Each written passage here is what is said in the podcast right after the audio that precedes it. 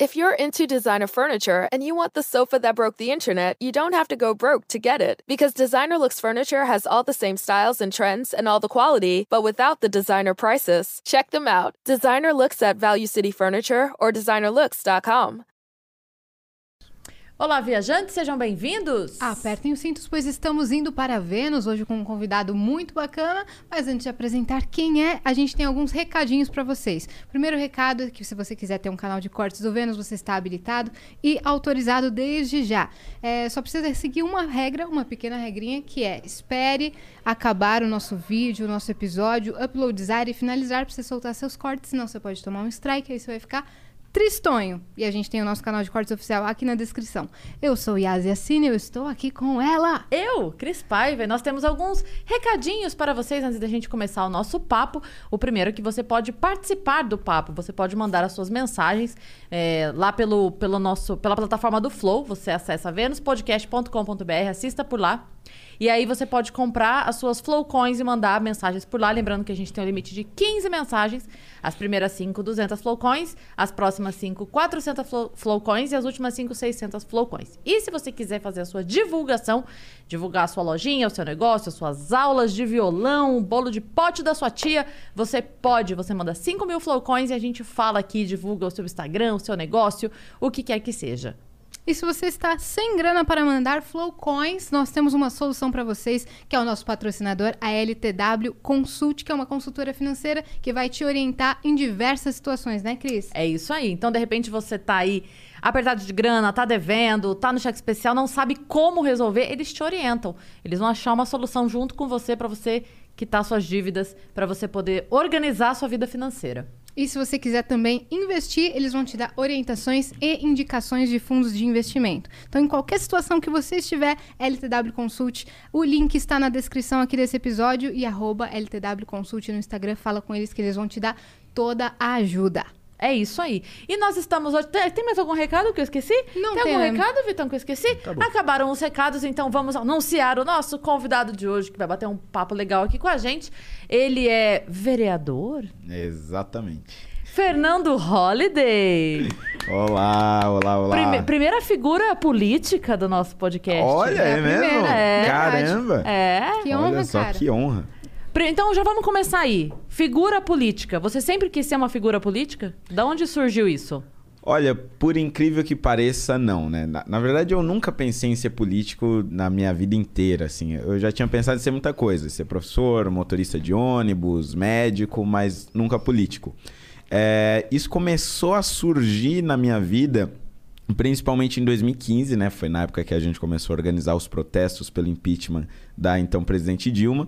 E aí, pela primeira vez, eu comecei a me engajar, participei de uma manifestação também e me tornei conhecido por conta disso. E aí eu diria que foi um, um processo mais ou menos natural, porque eu fui conhecendo políticos nesse processo, fui vendo como as coisas aconteciam, principalmente em Brasília, e aí eu comecei a ver que muitos dos caras que estavam ali não tinham assim absolutamente nenhum interesse em mudar a vida das pessoas ou, ou tinham um ideal, né, um ideal de país, qualquer coisa do gênero. E por conta da falta de se ter pessoas assim, eh, na época eu participava do MBL, né? A gente decidiu então que deveríamos nos candidatar e entrar pra política e não só ficar reclamando, mas fazer acontecer mesmo, né? Mas não teve um lance assim que, que sua candidatura foi meio que fora da curva do que geralmente acontece? Porque quando é, geralmente um vereador é eleito, porque ali no bairro dele é um- ele é uma figura importante, ele começa a fazer serviços sociais dentro daquele bairro, começa Fica a se tornar conhecido, né? conhecido. Ah, é E aí é, se candidata e vence. Você meio que começou a fazer vídeo pra internet, até então não tinha sido eleito nenhum político da internet direto, né? Como é que foi essa candidatura? É, até então o a únicas as únicas os únicos casos assim semelhantes que tinham acontecido eram geralmente de artistas, né, que eram conhecidos por conta de, sei lá, de serem cantores, atores, qualquer coisa do gênero, mas para vereador mesmo, a regra era as pessoas votarem no sujeito do bairro, que tinha um histórico no bairro, que, enfim, a- asfaltava as ruas, ou era um Sim. líder comunitário, qualquer coisa do gênero. Tanto é que na época, isso foi em 2016, né, a minha primeira eleição, eu, sinceramente, eu não achava que eu ia ganhar. Foi uma coisa meio que um teste, assim. Ah, vamos ver como é que funciona uma campanha para vereador feita somente na internet, somente com vídeos uh, e colocando seus posicionamentos políticos. Uh, tanto é que a minha campanha, ela, só no final dela, assim, eu diria nas duas últimas semanas ali em 2016, que eu comecei a achar que eu realmente teria condições, condições de ganhar, porque eu comecei a ir para a rua e na rua eu encontrei pessoalmente várias pessoas dizendo: caramba, você é o Fernando Holliday, tem meu voto e tal, não sei o quê. Aí eu comecei a distribuir um pouquinho de panfletos, né? E comecei a ver que estava tendo um retorno muito grande. Ali eu percebi que ia dar realmente para ser eleito. Mas tanto é que depois que eu entrei na Câmara, muitos vereadores demoraram meses para entender qual que era a minha base eleitoral, né, entre aspas. Você tinha quantos anos? Eu tinha, na época, 20 anos. 20 anos, novo pra caramba. Caramba. Você, você lembra com quantos votos você foi eleito? Foi com 48 mil votos. Putz, grila. Caraca, é muita gente, né? É muita gente. É, realmente. É muita Aí gente. você falou, ah, tá, eu só testei e ganhei aqui. É, pois é. Eu levei um susto na hora. Tanto é que minha mãe, ela tinha brigado comigo porque eu tinha me candidatado. Na verdade, ela tinha brigado comigo desde que eu tinha entrado para as manifestações e, e organizar tudo aquilo. Ela Por discordar, mas com, por, por medo de mãe. Não, porque ela, ela achava que eu não ia ganhar, óbvio, e porque eu devia ter um emprego. Afinal de contas, eu morava ainda na periferia de, de São Paulo, né? E ela ficava enchendo meu saco. Você tem que pegar o emprego ali de, de... Era um atendente de supermercado perto ali de casa e largar de mão esse negócio de política que nunca vai dar certo, isso e tal. E ficava insistindo muito. E aí toda a minha família, meus tios e primos e todo mundo, sai disso, menino, vai arranjar um emprego, não sei o quê. Então, quando eu fui eleito, foi um negócio, assim, inacreditável. Todo mundo É, ficou chocado. é, teve gente, inclusive, boa parte da minha família é do interior da Bahia, né? Então, a gente ligou pra contar, aí eles acharam que era piada. Falaram, ah, tá bom, ah, tá, sei como é que é. E aí, no outro dia, quando saiu no jornal o nome dos eleitos, aí a gente mandou por, por WhatsApp a foto tal do jornal, saiu matéria. Aí eles começaram realmente a Caramba, eles não acreditaram Não mesmo. acreditaram, foram acreditar no outro dia. Que Foi louco. Que loucura. Mas o que, que você fazia antes, então? Antes eu era recepcionista de um cursinho pré-vestibular, aí eu deixei o emprego pra organizar as manifestações, né? Aí, aí minha mãe ficou pé da vida, né? E quando você fazia esse mutirão de votos na rua, você lembra quais propostas que você falava para convencer o cidadão? Co- Como é que você fazia a sua propaganda de voto? Olha, a minha propaganda de voto ela era principalmente de combate à corrupção, né? Porque na época a gente estava passando ainda no auge da Operação Lava Jato. E além do, do combate à corrupção, o corte de gastos. Tanto é que eu sou um dos vereadores até hoje que mais economiza na Câmara Municipal.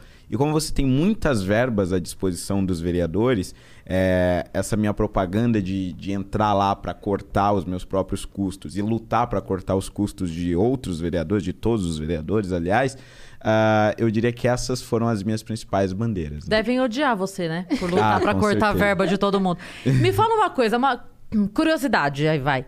É, alguma verba muito maluca que a gente nem imagina que tenha e que tem? Porque a gente fala muito do auxílio paletó, auxílio não sei o quê. Uhum. Tem alguma verba que você fala assim, não é possível que exista uma verba pra isso e tem? Tem alguma coisa assim? Olha, eu acho que a coisa mais absurda que eu vi lá foi você ter 8 mil reais por mês à disposição para gasolina de um só carro. 8 mil reais para gasolina de um só carro por um mês é um negócio absolutamente inconcebível. Eu, eu não sei nem quantas viagens você consegue fazer com um negócio desse. E é só para a cidade de São Paulo. E ninguém nunca usou 8 mil reais de, de- só de gasolina. Mas tá lá à disposição, tá na conta e você pode usar até 8 mil reais para abastecer um carro durante um mês. E não teve um lance que você doou, quando você foi eleito, você doou parte da sua verba? Pra onde ah, que você é verdade. É, quando eu fui eleito, eu, eu prometi que eu não ia aceitar o aumento salarial dos vereadores. Né? Na, Isso. na época, antes de eu entrar, um vereador ganhava de salário líquido 11 mil reais. Aí eles aumentaram para 14 mil reais. Então, essa diferença de 11 para 14, eu era contra, então eu rejeitei. E aí, esse valor eu doei para diferentes instituições de caridade ao longo dos anos. Inclusive uma que eu indiquei. Ah, é verdade, mesmo? é, É. verdade. Mas vocês já É se que- conheciam? Já, na verdade, o que acontece? É, quando o Holiday postou isso, né? Ele postou que ele era contra o aumento e que ele iria, então. Porque eu, eu- eu lembro que você explicou que se você só rejeitasse e ficasse na base, você não teria controle sobre o que seria feito com esse dinheiro. Não era uma Exatamente. coisa Ia que você tinha. lá no é. cofre. É. Então, ele falou: eu, eu optei por é, me mandem opções de ONGs. É, obviamente tinham que ser ONGs registradas, tinham que ser trabalhos sérios pra não ser aquela coisa de Não sei pra ah, onde foi. deu e também É. não sabe pra onde foi. Exatamente. E aí eu indiquei a segunda chance, que é aquela ONG de animais que eu ajudo. A gente e aí, precisa trazer eles aqui, Cara, foi né, incrível. cara? Inclusive, a doação eu lembro que fez o gatil deles. É, eles estavam querendo fazer há um verdade. tempão, precisavam fazer. E aí eles construíram com, com essa doação, porque era, era um mês pra cada uma, né? Pra não ser também. É, eram é. diferentes, é. E aí, nossa, elas ficaram extremamente gratas. Foi um, foi um trabalho muito legal, assim. E aí, é, esse cálculo que você faz, tipo assim, sou o vereador que mais economiza. É, o que eu queria saber é assim, o segundo economiza ainda muito ou a- existe uma discrepância muito grande? Você é o primeiro, o segundo e o terceiro que mais economiza, sabe assim? É, ainda- na- no mandato anterior, ainda tinha eu e a vereadora Janaína do Partido Novo. Eu e ela sempre ficávamos ali pau a pau pra meio uma disputa muito boa, né? Pra Maravilhosa essa disputa. mais. Queremos, inclusive, muitas. Exatamente. E olha só que interessante. Quando a gente começou a abrir mão, os vereadores mais tradicionais, que sempre usaram toda a verba, eles começaram a se sentir mega incomodados, porque a gente ficava divulgando, ó, esse mês economizamos tanto, esse mês tanto, e YZ. E aí, só pra vocês terem uma ideia do, do tamanho da verba. São 182 mil reais só para contratar pessoal, para contratar pessoas para trabalhar no seu gabinete. Peraí, você tem 182 mil por mês Por mês, pra pagar funcionários. até 18 funcionários. Então você pode. É, 18 mil seria o quê? Seria. Qu- quanto daria numa conta? 2 mil e pouquinho, é isso? É, se, se você dividisse por igual, mas é que tem várias sim, sim, faixas. sim. Mas você né? poderia ter até 18 Até funcionários. 18 funcionários. Tá bom. Exatamente. E aí, dentro desses 182 mil. Aí, além dessa verba, você tem mais 24 mil por mês, que é para aluguel de carro, gasolina, custos de escritório, eh, compra de livros, eh, pagamento de cursos e outras tantas coisas que você Por pode mês utilizar. também. Por mês também. Então a gente já tinha 182. 180? 182. Mais 20, mais já 24. 200 mil, 202 Exatamente, mil. Passou de 200 mil. Aí o que, que acontece? Eu, no primeiro mandato, usei, em média, 2 mil reais da verba, que são os 24 mil por mês. Que eu, às vezes eu alugava um computador que a gente precisava, às vezes, sei lá, uma internet a mais, alguma coisa nesse gênero. E da verba de 182 mil, eu nunca usei mais do que a metade. E aí, como a gente ficava sempre, sempre divulgando isso, né? Esses cortes e tudo mais, os outros vereadores que gastavam sempre no talo começaram a cortar uma coisa ou outra. Ah, esse mês não paguei, não vou usar para pagar, sei lá, internet, não vou mandar correspondência e tal. Então aí a média do uso de verba ela Que foi incrível. diminuindo na Câmara. Tanto que chegou no ano passado, na, na época da pandemia, a Câmara Municipal de São Paulo ela foi a única que cortou o salário de todos os vereadores em 30% e cortou também a verba de gabinete. Mas eu diria que foi porque. A de 180 foi ou a de 20? Não, a de as 20. Duas, As duas? 30% da, da, da de 180, 30% da de 20 e 30% dos salários. Caraca. Então, e as outras câmaras não fizeram isso. Então, eu diria que foi se criando uma atmosfera mesmo por conta desse exemplo. E hoje, ne- nesse novo mandato, você tem três Sometimes you need to take control to make a difference. That's why with FlexPath from Capella University, you're in control. Set your own deadlines and leverage your experience to move at a pace that works for you. Discover a different way forward at capella.edu. vereadores, incluindo eu, que não usam nada dessa verba de 24 mil, zero reais. Zero. Zero, zero. E pelo menos uns 10 vereadores que usam ali cerca de 5% só dessa verba. Caraca. Então, quer dizer, você foi realmente criando uma atmosfera. É que a hora que você mostrou pras pessoas que é possível fazer sem, ficou muito feio pra quem usava tudo, né? Exatamente. Tipo assim, como é que você faz. O mesmo trabalho do cara que gasta tudo é o mesmo trabalho do cara que gasta zero? Tem alguma coisa errada aí, é, né? ficou muito feio. Caramba! E sabe o que eu queria saber? Como é que é a, a tua rotina, assim? Essa semana, como foi a a vida de um vereador? Ah, essa é uma boa pergunta. Porque o vereador, ele tem a completa liberdade para fazer a rotina dele. Isso significa que o vereador, ele pode trabalhar pra um cacete ou ele pode trabalhar nada e receber a mesma coisa. Isso é muito bizarro. É, na terça, quarta e quinta, eu diria que é o dia que os vereadores têm ali uma rotina mais ou menos igual. Porque nesses três dias acontecem as comissões na Câmara, que é quando você discute assuntos específicos da cidade, né? Ou é saúde, educação, sei lá, administração pública, segurança. E você também tem as sessões na Câmara, que são com todos os vereadores discutindo os grandes problemas da cidade.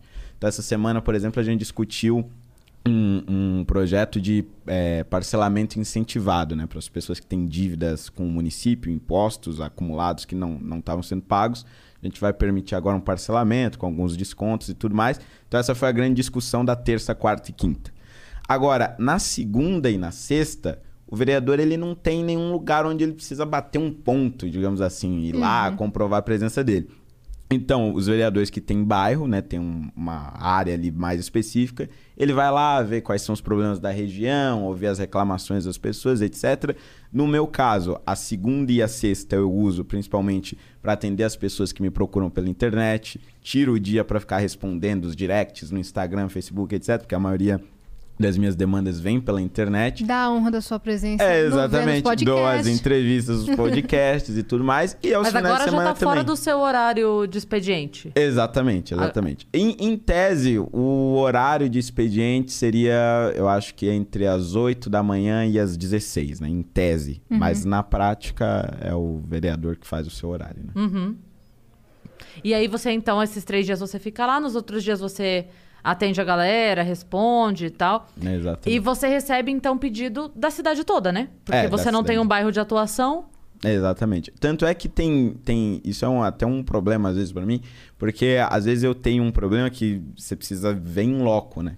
E aí, no mesmo dia, quando são problemas urgentes, já aconteceu, eu ter que ir em Perus, que é o extremo norte da cidade, e aí no mesmo dia eu pego e vou pro Grajaú, que é no extremo sul da cidade. E a cidade é enorme, então você só pra ir em dois pontos. você Gastou quatro horas. Já foi o dia inteiro. Tá E aí é- os 8 mil reais de gasolina. Aí, ó, tá vendo? Você não sabia como? E aí, às vezes, às vezes tem esses, esses problemas, né? Mas, é, de fato, é, quando você olha também o mapa da minha votação, você vê que eu fui votado na cidade inteira, assim. Tem, tem algum projeto de lei seu mais recente que, que tá, tá sendo votado agora? Tem alguma coisa assim no momento? Olha, eu acho que um que está prestes a se tornar lei é um que é, é o meu filhinho do coração agora, que é o Estatuto da Desburocratização. Porque na cidade, às vezes, quando. Principalmente pessoas mais pobres, né? Que vão na assistência social requerer algum benefício que elas têm direito. Ou, ou mesmo um empresário que quer abrir um comércio na cidade, etc. Às vezes ele precisa de muitas documentações que são absolutamente inúteis. Ah, Ou você precisa de várias autenticações em cartórios, que só vai tomando seu tempo e, e atrasa todos esses procedimentos. É, carambas, exatamente. né? Então aí eu fiz um estatuto que basicamente desobriga você a autenticar vários documentos, dispensa vários documentos também, tipo certidão de nascimento, que é um negócio que você praticamente não usa mais e pode ser substituído pelo RG, e ao mesmo tempo também institui uma equipe permanente na prefeitura para pensar mecanismos de desburocratizar constantemente, isso é, diminuir o tempo que a pessoa leva para os procedimentos dentro da prefeitura.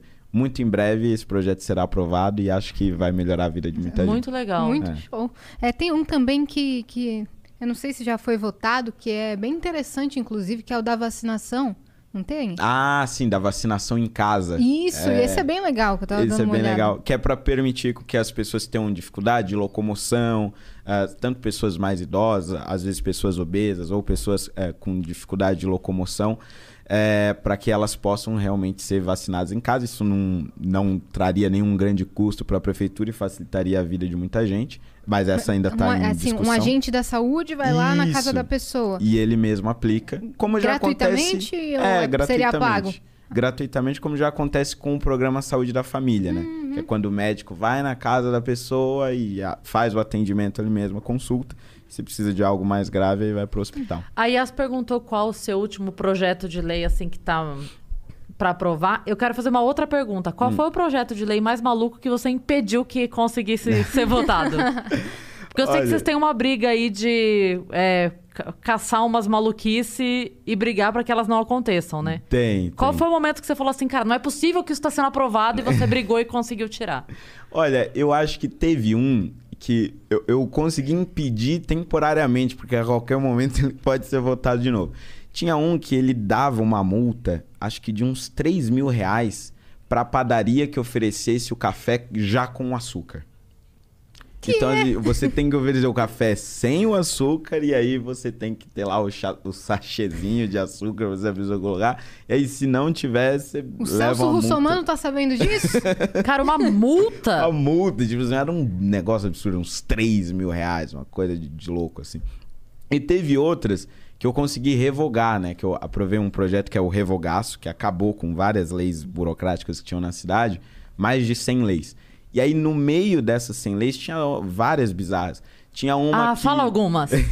Tinha uma que... Peraí, então, só pra, só pra entender. É. Essas 100 leis, elas estavam... Estavam valendo. valendo. Ninguém sabia que tava valendo, mas tava. Então, eh, você criou um projeto de lei Isso. para revogar 100 outras leis. Exatamente. Tá. Exatamente. E os absurdos que tinha, dá uns exemplos aí. Olha, entre essas tinha uma que é, falava como as chaminés deveriam ser pintadas em São Paulo.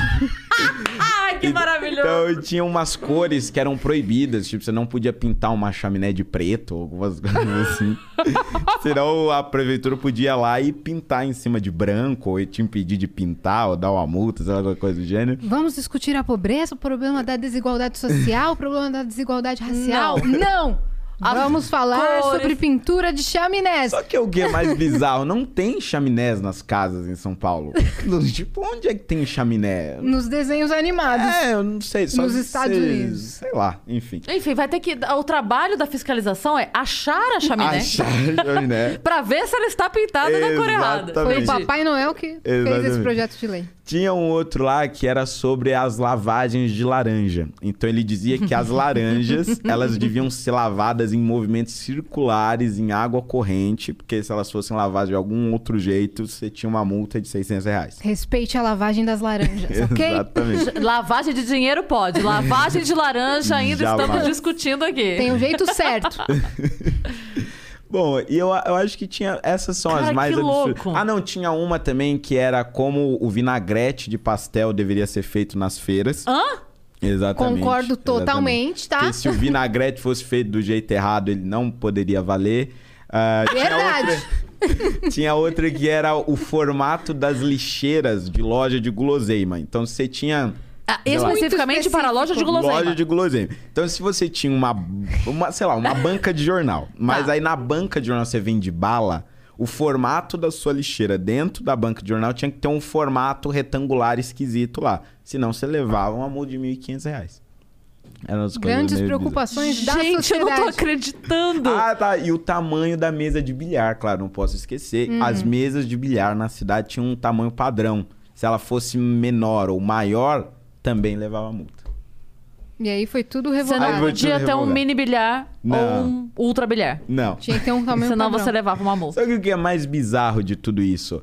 É, a maioria da- da- das pessoas não sabia que essas leis existiam. Então o fiscal ele chegava, principalmente fiscal mal intencionado, né? E falava, ó, negócio é o seguinte, pela lei tal aqui você não podia ter uma mesa de bilhar desse tamanho. "Cara, como assim?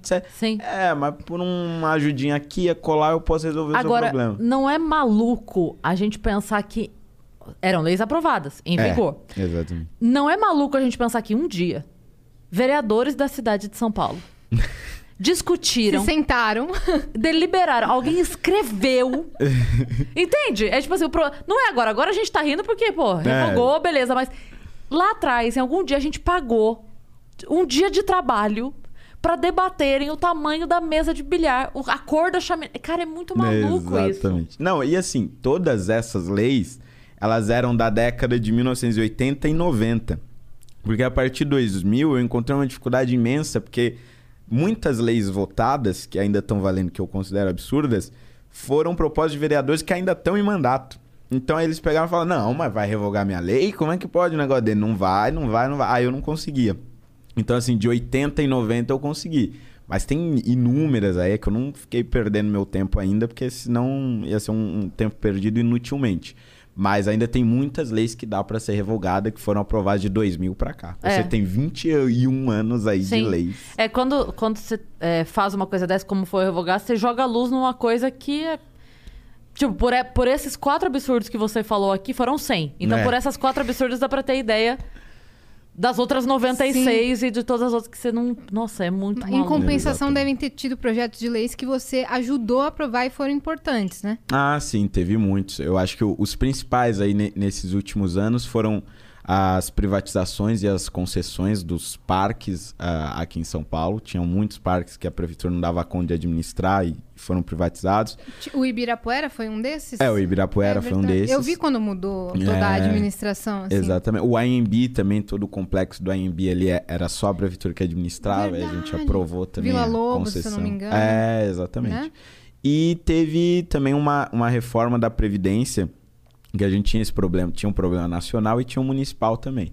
E aí, a nível municipal, eu fui o relator e hoje a gente economiza mais de 400 milhões de reais todos os anos, graças a essa reforma que a gente aprovou em 2018. Então, acho que tem muitas coisas aí positivas, né, que a gente também conseguiu passar por lá. Cara, incrível. Muito É, legal. Você tá, você tá por qual partido agora? Agora eu tô sem partido. Por eu quê? tava no Patriota, né? Que é o partido que eu fui eleito agora no ano passado. É, e aí eu, eu fui um dos grandes críticos do meu partido ter apoiado a candidatura do Arthur Lira na Câmara dos Deputados, que é um sujeito do Centrão, investigado por, por várias razões. E aí, por conta do meu posicionamento contra ter criticado o apoio do partido, eu fui expulso do partido no final do mês passado. Então aí há pouco mais de um mês eu tô sem partido. Igual a escola. É, Igual o projeto dele, Igual Escola, escola Sem Partido. Escola sem partido. É, fala sobre esse seu projeto. Esse é um dos projetos que eu revi o meu posicionamento, né? Eu fui um dos maiores defensores da Escola Sem Partido. É, assim, eu particularmente acho que o projeto em si não era um problema, tá? Porque o que, que ele propunha? Então, uma plaquinha em toda a sala de aula dizendo que o professor não pode fazer propaganda política em sala. E é isso, tem que fazer o trabalho dele de ensinar. É, só que isso gerou um efeito colateral pela forma como eu defendia isso. Eu defendia de forma muito agressiva. E aí muitos alunos começaram a desrespeitar os professores em sala de aula por conta da defesa desse projeto. Então o professor falava alguma coisa e às vezes nem estava fazendo propaganda política nem nada. Estava explicando, sei lá, principalmente aulas de história. Estava explicando como funcionava a esquerda no mundo, qualquer coisa do gênero. Aí levantava um aluno: Não, você não pode fazer isso, não sei o quê, vou te gravar. Metia a câmera na cara do professor e metia o dedo, saía da sala, batia a porta. E aí eu comecei a perceber que, na verdade, eu estava contribuindo para o desrespeito aos professores, que era algo que eu jamais eh, eh, pretendia fazer e, e- e contribuir de qualquer forma. Então eu, eu dei uma segurada na, defesa de- desse projeto, até porque eu acho que a educação no Brasil tem vários outros problemas. eh, e hoje não é uma das minhas principais bandeiras. E talvez o foco não seja o aluno, né? Sejam os pais. É, É, é- é instruir os pais para que fiquem de olho, porque muitas vezes. é, eu, você sabe, eu sou professora, né? Eu dei aula há muito tempo. E uma coisa que a gente aprende é que a gente não pode. é, os três pilares ali: pai, mãe e professora. Então, às vezes, os pais são separados, ah, enfim. é, ou que se não forem, mas não pode jamais a professora com a mãe falando mal do pai, ou o pai com a mãe falando mal da professora, porque a criança tem aqui um, um pilar de, de, de confiança. Exato. E ela precisa ter esse pilar de respeito. Então, quando ela ouve o pai e a mãe falando mal da professora, ah, eu não vou respeitar, não. Meu pai e minha mãe É. falam Perde aquilo. o respeito E, totalmente. e aí, é, eu também sou a favor da escola sem partido, mas penso nisso também, que de repente o foco não é o aluno, são os pais. E eu vivi isso com a Mar. Eu vivi isso na escola da Mariana, tive uma briga fodida no colégio dela, porque é, teve um professor uma vez que chorou em sala de aula, chorou, e quando eu digo chorou, não é uma, uma leve emocionada, é, chorou copiosamente. É, que o Lula vai voltar e não sei o quê, tipo, chorando, chorando, assim. É, e aí, aí eu falei, bom, a Má entrou, do- na- pela mesma abertura de porta que ela passou, eu saí e fui pra escola. Passei a mão, no, no- saí a louca, né? Fui na escola e aí sentei pra conversar com a coordenadora. Ela falou, nossa, que estranho, mas aqui foi muito engraçado, porque ela falou pra mim assim. Porque aqui a gente fala dos dois lados. Eu falei, então você já começa errado, porque não tem dois lados. Tem 847 que eu sei de lados aqui. Não tem dois. Se você tá falando de dois, você já tá começando errado. Você já tá começando a mostrar pras crianças uma, uma divisão ali que, que não é pra ser. Então, e aí foi. Mas assim, foi uma vez que eu fui, sentei, conversei. Na outra eu já cheguei um pouco menos disposta ao diálogo. Já tava bem puta. E aí, na terceira, eu entrei na sala dela sem ser anunciada, bem sem educação mesmo. Entrei, aí ela assustou e falei: ó, o negócio é o seguinte, eu já conversei, eu já expliquei. Eu só vim aqui perguntar pra você se eu vou te acionar como diretora, se eu vou acionar você e o professor como é, funcionários da escola, porque daí eu vou procurar a diretoria de ensino, ou se eu vou procurar a justiça, porque daí eu vou acionar vocês como cidadãos. Porque vocês estão usando de subserviência com os alunos em sala de aula. São menores de idade, você não pode fazer isso, ele tá numa situação de poder pra cima das crianças, e aí elas são obrigadas a não debater, não discutir, o professor fala é lei. E aí, não, não, não, não, não, não. Aí, professor nunca mais falou. E aí, porque a minha questão não era essa, eu ainda falei pra ela, eu falei, se ele tá com problema de ter com quem conversar, fala pra ele me ligar que eu tomo um café com ele. se ele não tem amigos.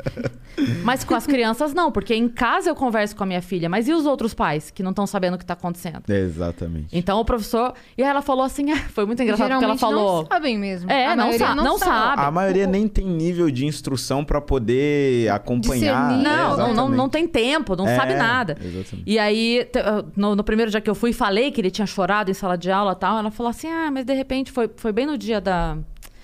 A votação foi no domingo do, do, do- do Do impeachment, impeachment, na- é. foi na segunda-feira. E que aconteceu isso? Caramba. Foi naquela segunda. Aí ela falou assim: ah, ele devia estar mal e tal. Eu falei, então ele chora em casa. Porque se eu tiver mal e eu for no meu show e chorar, ninguém paga ingresso, eu não pago a escola. Hum. Então ele não tá bem, ele fica em casa, chora. No outro dia ele vem e tudo bem. Ele não tem que chorar em sala de aula. É, exatamente. Pelas, pelas paixões dele, sejam políticas ou de outra ordem, sexuais, sei lá. E aí, mas eu, eu tô, tô contando esse relato pessoal porque eu sei que isso acontece, a gente sabe que isso Sim. acontece, mas assim como a gente não pode generalizar as enfermeiras filha da puta que finge que aplica a doença, a vacina e não aplica, a gente também sabe que tem professor, a imensa maioria, sério, tentando trabalhar É, exatamente. né? E, eu- e eu, e eu percebi isso porque eu, eu, eu já cursava, né, d- desde 2017, ah, a faculdade de licenciatura em História. Aliás, desde 2018. Faculdade de licenciatura em História. Você ainda tá? Ainda tô. Tô terminando, graças a Deus. É, e aí, em 2019, eu comecei a fazer estágio, né? Tem que ir na escola e tal, e, e até dar algumas aulas. E aí eu comecei a perceber que tinham professores que realmente doutrinavam, assim, não tem jeito, o cara faz a propaganda em sala de aula, teve, teve até numa escola que teve briga em reunião de paz por conta disso, piriri pororó, mas tinha um professor que não tinha, ne- nem, não tinha nenhuma filiação partidária, não tinha nenhum tipo de viés político, e eu via que ele tinha medo mesmo de entrar em determinados assuntos, o que prejudica a- Claro. a, a aula. Então eu, eu comecei a perceber que era muito por conta disso, pela velocidade que, eu- que muitas vezes eh, a gente defende o escola sem partido. Então acho que mais do que o projeto em si, porque eu não acho que o projeto tinha nenhum problema, mas eu acho que o modo como ele foi defendido algumas vezes acabou atingindo professores Um que... efeito colateral É. que você não, Mas- vocês não tinham previsto. Talvez Exatamente. porque quando o projeto nasceu, talvez porque quando a ideia do Escola Sem Partido nasceu, a gente estava muito menos politizado Ah, de sim. maneira geral. Então a gente é, tinha isso como um- uma, uma questão muito forte. Hoje em dia já tem muito mais pai e mãe atento ao que a escola manda de bilhete. É, exato. De, sabe, ah, a escola do meu filho falou não sei o quê, opa, isso não concordo. Da programação das aulas, tá muito É, mais detalhado muito agora, mais. né? Nisso eu acho que foi muito positivo, porque eu acho que levantar essa discussão alertou muita gente e talvez até o efeito tenha sido muito maior do que se fosse uma, mais uma lei aprovada que ninguém saberia que existe, né? Sim. Eu Sim. lembro que na minha escola, quando eu estava no ensino médio, a maioria das aulas era mais neutra mesmo, principalmente de história, não tinha muito essa propaganda política aí. Mas eu lembro que quando a gente estava no terceiro médio e em uma das aulas de redação, eh, a gente estava estudando redações que poderiam cair dissertações para fazer com temas que poderiam cair no Enem, né, no vestibular. E, e eram temas bem polêmicos e dava para sentir é, julgamento no professor quando ele, quando ele via a opinião de alguns alunos Que não é, batiam. que não batia. Isso, isso dava uma incomodada, porque aquele aluno não sabia por, por que, que não batia, e o outro aluno que tinha outro posicionamento, por que que estava agradando mais o professor, Sim. entendeu? Exato. A, a Má chegou a fazer algumas aulas com uma professora de redação para prestar o Enem.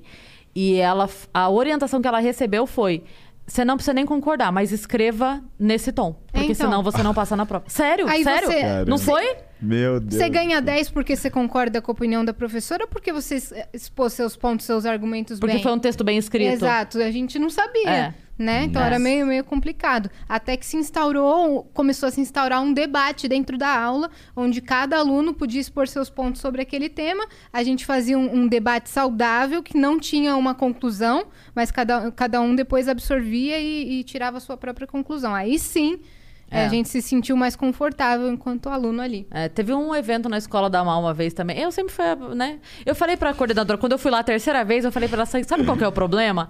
É que eu não tenho trabalho formal. Eu posso vir todos os dias aqui.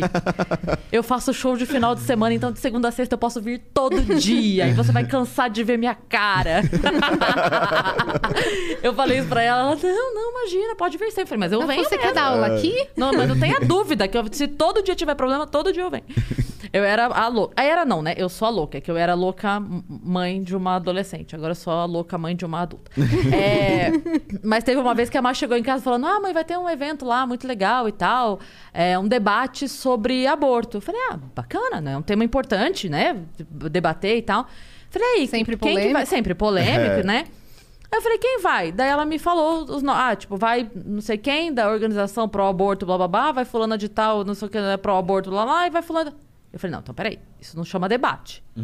Não é que não pode o teu evento. Pode, mas aí você chama de jogral, você chama de palestra, você chama de um encontro, Workshop. você chama de workshop, você chama do, do que você quiser. Debate não é. E aí eu fui lá na escola. Eu falei, Tá bom, certa. fui. Falei, olha, Vou fazer virar um debate. não, e assim, não é, nem eu, não é nem eu ser contra ou a favor.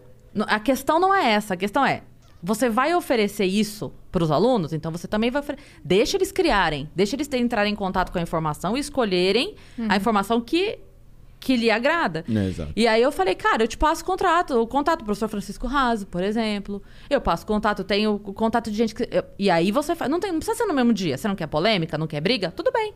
Faz esse evento aqui. No outro final de semana, a gente faz esse evento aqui. De uma Aí outra esfera, né?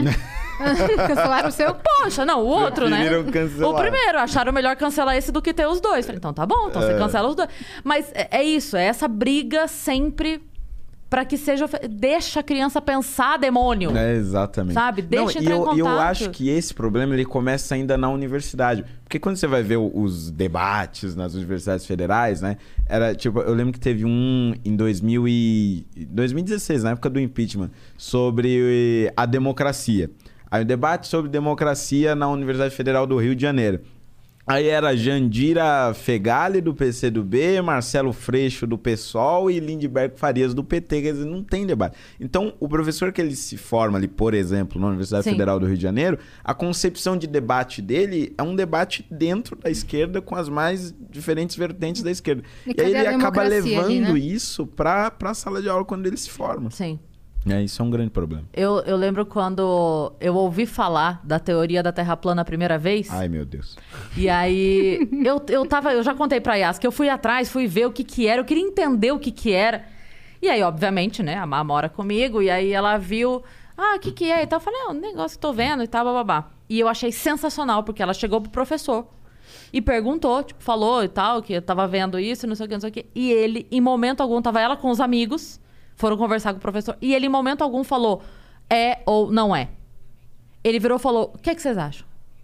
Vamos ver, vamos pesquisar. E não sei o quê. E Isso. foi. Só que em momento algum ele chegou falando assim: 2 mais 2 é 4, tchau. E virou e foi embora. Não.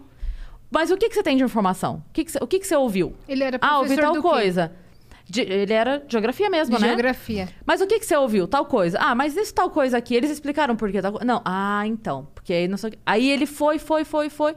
Aí no final eles entenderam e tudo. Mas eu achei sensacional que ele podia ter resolvido o problema em 10 segundos. Mas ele Dado preferiu risada, fazer. né? É, Ele poderia ter. Ele prefere... Não, não. Calma. A, a dúvida não é absurda. A dúvida, ela é genuína. Tá tudo bem vocês terem dúvida. Vamos conversar sobre ela? Eu, eu, Vamos tenho, do- eu tenho uma história muito interessante sobre isso, que é o seguinte. Eu tava, acho que na, na minha oitava série, ainda não tinha o tal do nono ano, né? Tava na minha oitava série indo pro primeiro ano do ensino médio. E aí eu tive um professor de língua portuguesa que era filiado ao PT, sindicalista, assim, roxo e tal. Mas na sala de aula era impressionante. Ele não, ele não manifestava essa tendência dele. Tanto é que foi por causa dele, o professor Moisés, nunca vou me esquecer o nome dele. ele foi o, o sujeito que introduziu o assunto da cota racial na, na sala de aula e, portanto, da minha vida, que eu não sabia que existia. E aí ele começou a me provocar de um jeito até hoje eu acho meio exagerado, né? É, como eu não, não tinha um interesse muito grande por vestibular, nem por política, nem por nada, eu era um aluno é, de mediano para mal, assim, naquela época. E aí ele pegou e tava falando de vestibular e em determinado momento ele pegou e falou: Pessoal, vocês têm que começar a se preparar para o vestibular desde já menos o Fernando, porque ele vai ter o benefício da cota racial e não precisa estudar tanto assim. Nossa, nessa hora eu me revoltei. Como assim, professor, não sei o que e tal, mas você não sabe o que é cota racial, vai pesquisar e tal. E aí eu comecei a pesquisar sobre cota racial, comecei a desenvolver o meu posicionamento contra, ele claramente era a favor, e em todas, toda aula seguinte, né, que, que a gente entrava no assunto, ele de alguma maneira me provocava a entrar cada vez mais no debate. E aí ele foi percebendo que eu estava formando a minha opinião contrária, em nenhum momento ele me impediu. Pelo contrário, ele foi me incentivando a pesquisar para ter mais argumentos no debate, Se esse é para seu debater cada vez posicionamento, mais. né? Ele foi Exatamente. engordando isso. E graças a ele, eu formei um posicionamento mais à direita, liberal.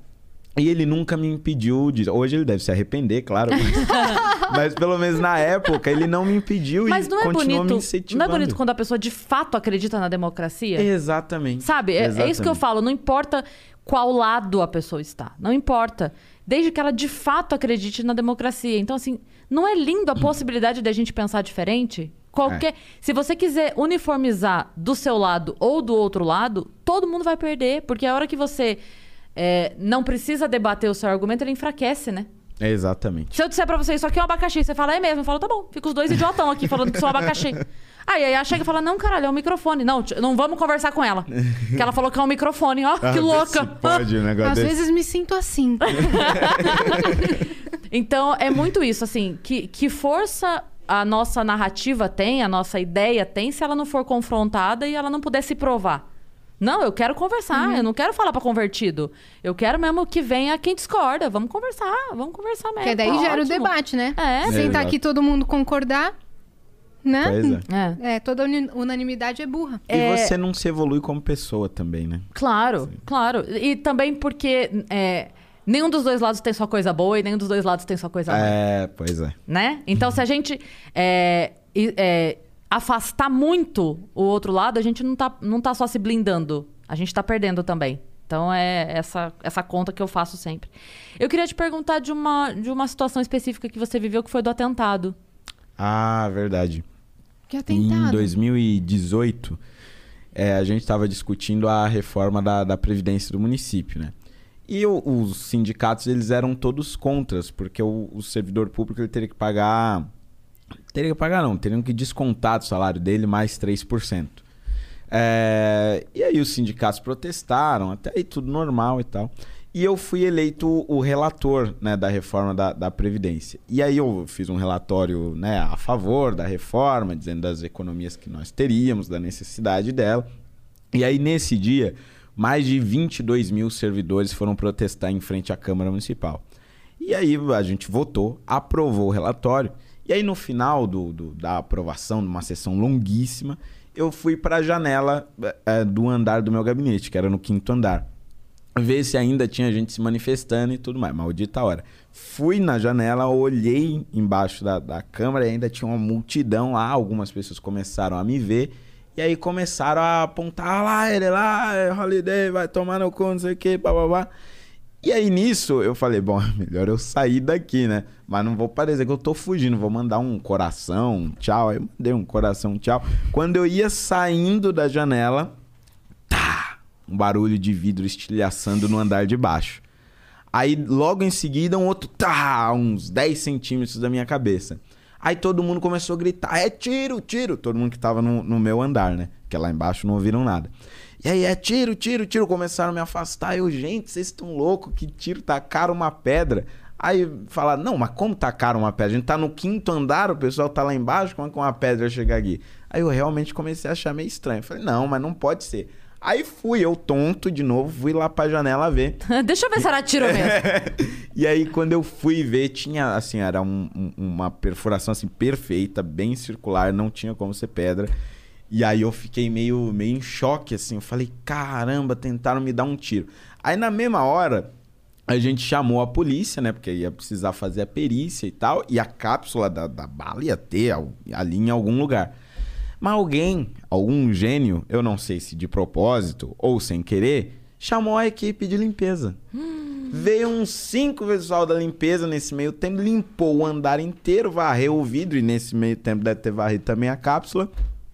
E aí depois cercaram a área. Vê se pô, o negócio de ser limpo, depois cerca, aí Não tinha mais cercaram a prova nenhuma, não tinha. Aí como- não tinha. Aí a polícia científica chegou, sei lá quantas horas depois. E aí, pelo, pelo formato do, do- do- da perfuração, ela ide- identificou ali que era um, um tiro, mas não dava pra saber de que arma. é, né? aí, aí dificultou demais Não a, ti- não a tinha bala. É, não tinha bala. Provavelmente varreram ne- nesse meio tempo. E ninguém viu a pessoa. Nada, nada, nada. Não, as câmeras de segurança estavam todas quebradas, porque Foi tinham de lá sido de baixo. depredadas. É, Foi do- da- da multidão. É, assim, pode ser que tenha havido da multidão ou pode ser que tenha havido de um dos prédios da frente. Ah, ok. Porque tem muitos prédios na frente de vários apartamentos. Então, ou alguém tava na manifestação, subiu e atirou do, do próprio apartamento, não sei.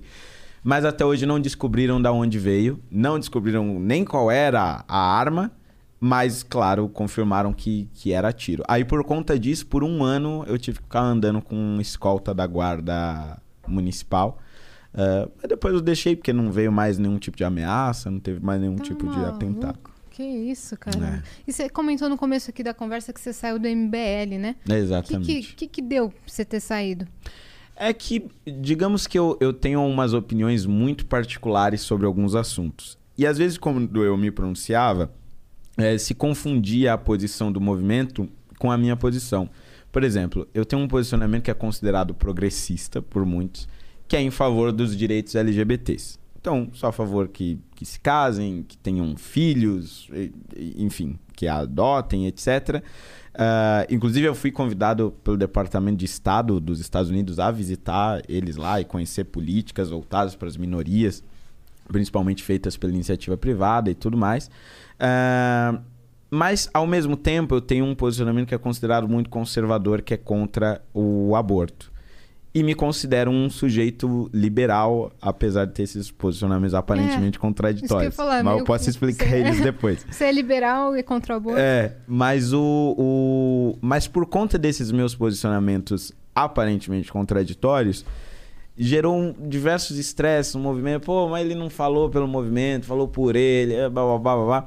E aí chegou num ponto que a gente falou: olha, para evitar esse tipo de confusão, eh, já que eu não eh, quero realmente ter essas coisas como bandeiras minhas, eh, é melhor sair, seguir minha carreira solo. Você tá solo total, assim. É, Você tá por sem enquanto. partido. Por enquanto eu tô solo total, sem partido, sem movimento, É, só sem tá com sua nada, equipe. só minha equipe. É, mas o, o- mas não teve nenhum tipo de briga, né? Foi, Você não foi foi uma expulso separação dessa vez, É, é. de- desse eu não fui expulso. Entendi, saquei. Mas o, mas o meu que tá ponto ocorrendo aqui?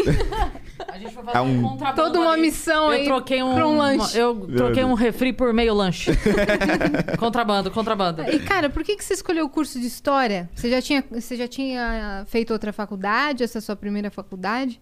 É, então, eu, eu comecei fazendo direito, né? Eu fazia direito no Instituto de Direito Público. Eu fiz dois anos de direito. Depois que você já tinha sido eleito vereador? É, não, antes até. Antes? Eu, é, eu comecei em 2016. De 2016 a você 2018 não tinha eu fiz interesse em direito. vestibular, mas depois você, É, você mudou essa- exatamente. essa cabeça. Porque ó, eu mudei isso foi em 2000, e- de 2010 para 2011, né? Que foi quando eu tive aquele professor. Aí eu comecei a, a estudar, estudar, etc. E aí em 2016 eu, eu passei para direito, comecei a estudar direito.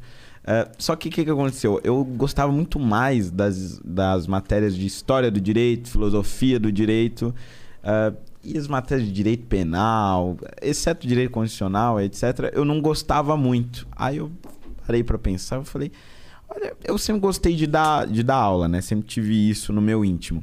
E sempre gostei muito de história. Então eu achei que valia mais a pena estar num negócio que eu realmente gosto, que eu poderia me dedicar de corpo e alma do que tá eh, no direito porque eu poderia ter uma carreira melhor ou, ou qualquer coisa do gênero. Né? Então hoje eu estou me formando Em professor de história. E- Exatamente. E, durante o curso de história, teve alguma coisa que, que te fez mudar alguma ideologia sua? Por exemplo, entendendo o background, entendendo lá atrás, falou, caraca, mas é, nesse meu posicionamento, então eu teria que mudar. É, não, eu acho que não mudar, mas ajudou a embasar muitos posicionamentos que eu já tinha. É, por exemplo, eu sempre fui contra as cotas raciais, né? Que foi o, o exemplo que eu usei. Isso. É, eu fui estudando ela, pros, estudando as cotas raciais, as suas consequências, etc., até mesmo para conseguir debater é, publicamente. Uhum. Só que quando eu comecei a, a estudar história, eu percebi que, principalmente no pós-escravidão, ali, quando os negros eles, eles foram libertos, mas abandonados pelo Estado, Uhum. é, eu percebi que muitos da- daquelas pessoas, e quanto mais eu, eu comecei a especificar a minha pesquisa, eu percebi isso é, mais profundamente, muitos negros eles deixaram de ser contratados porque não haviam sido preparados para a liberdade, né? para o mundo capitalista, onde você pode ser contratado e ser demitido e você não é propriedade de ninguém. Muitos deles não sabiam lidar com isso. Então, logo após a, a libertação da escravidão, é, muitos recebiam ordem de um chefe, por exemplo, e achavam que aquilo era um atentado à liberdade que ele tinha conseguido. E aí abandonavam o emprego, brigavam com o chefe. Isso aliado a uma política de Estado que privilegiava a vinda de imigrantes europeus, foi fazendo que a maior parte das pessoas negras ficassem desempregadas e na periferia.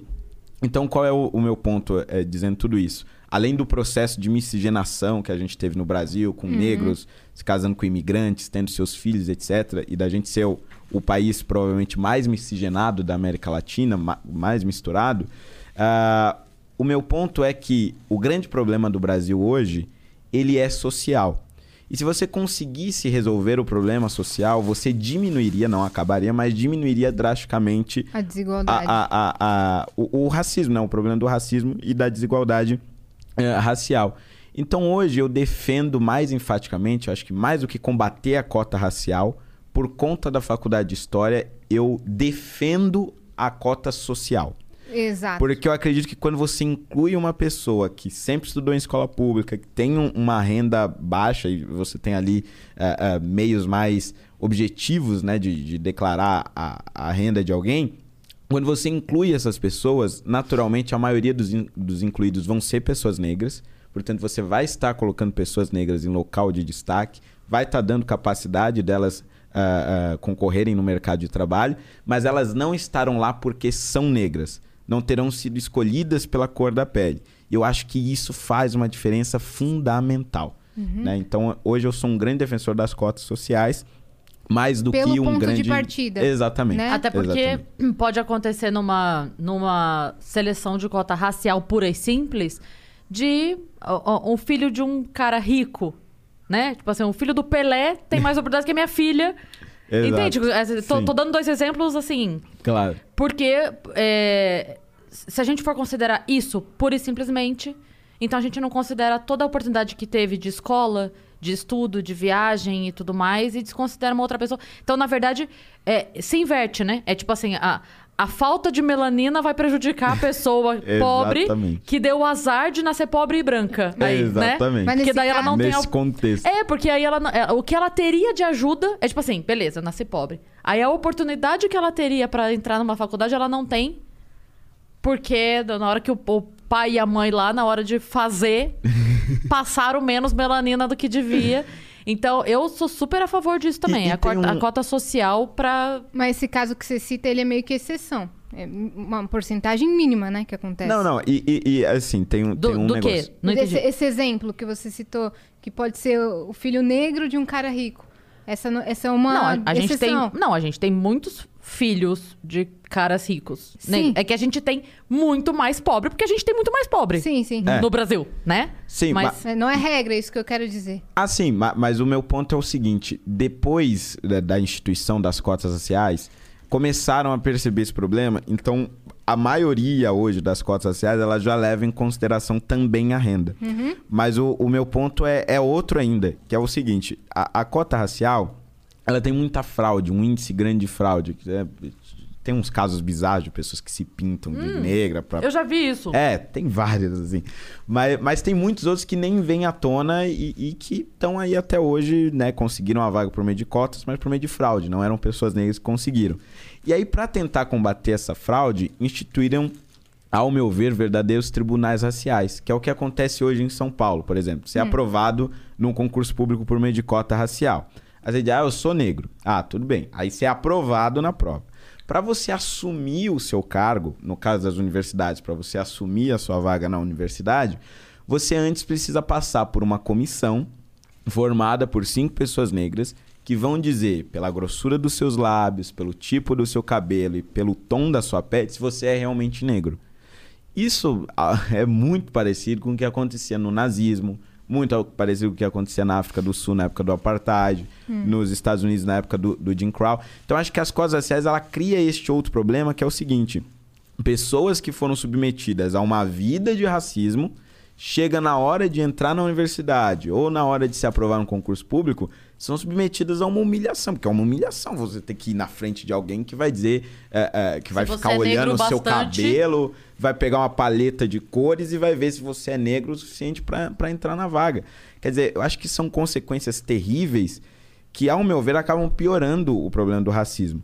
No sistema de cota puramente social, você não tem esse problema. A maioria dos beneficiados serão negros, porque a maioria de pobres no Brasil são negros, é, mas você não tem esse negócio de, de ter que submeter essa pessoa ah, à humilhação, de ter certeza ali na, na cara dela que ela está sendo contratada por ser negra ou não. né? Isso eu acho bem absurdo. É, Eu não manjo muito, mas como funciona o lance de, de se autodeclarar negro?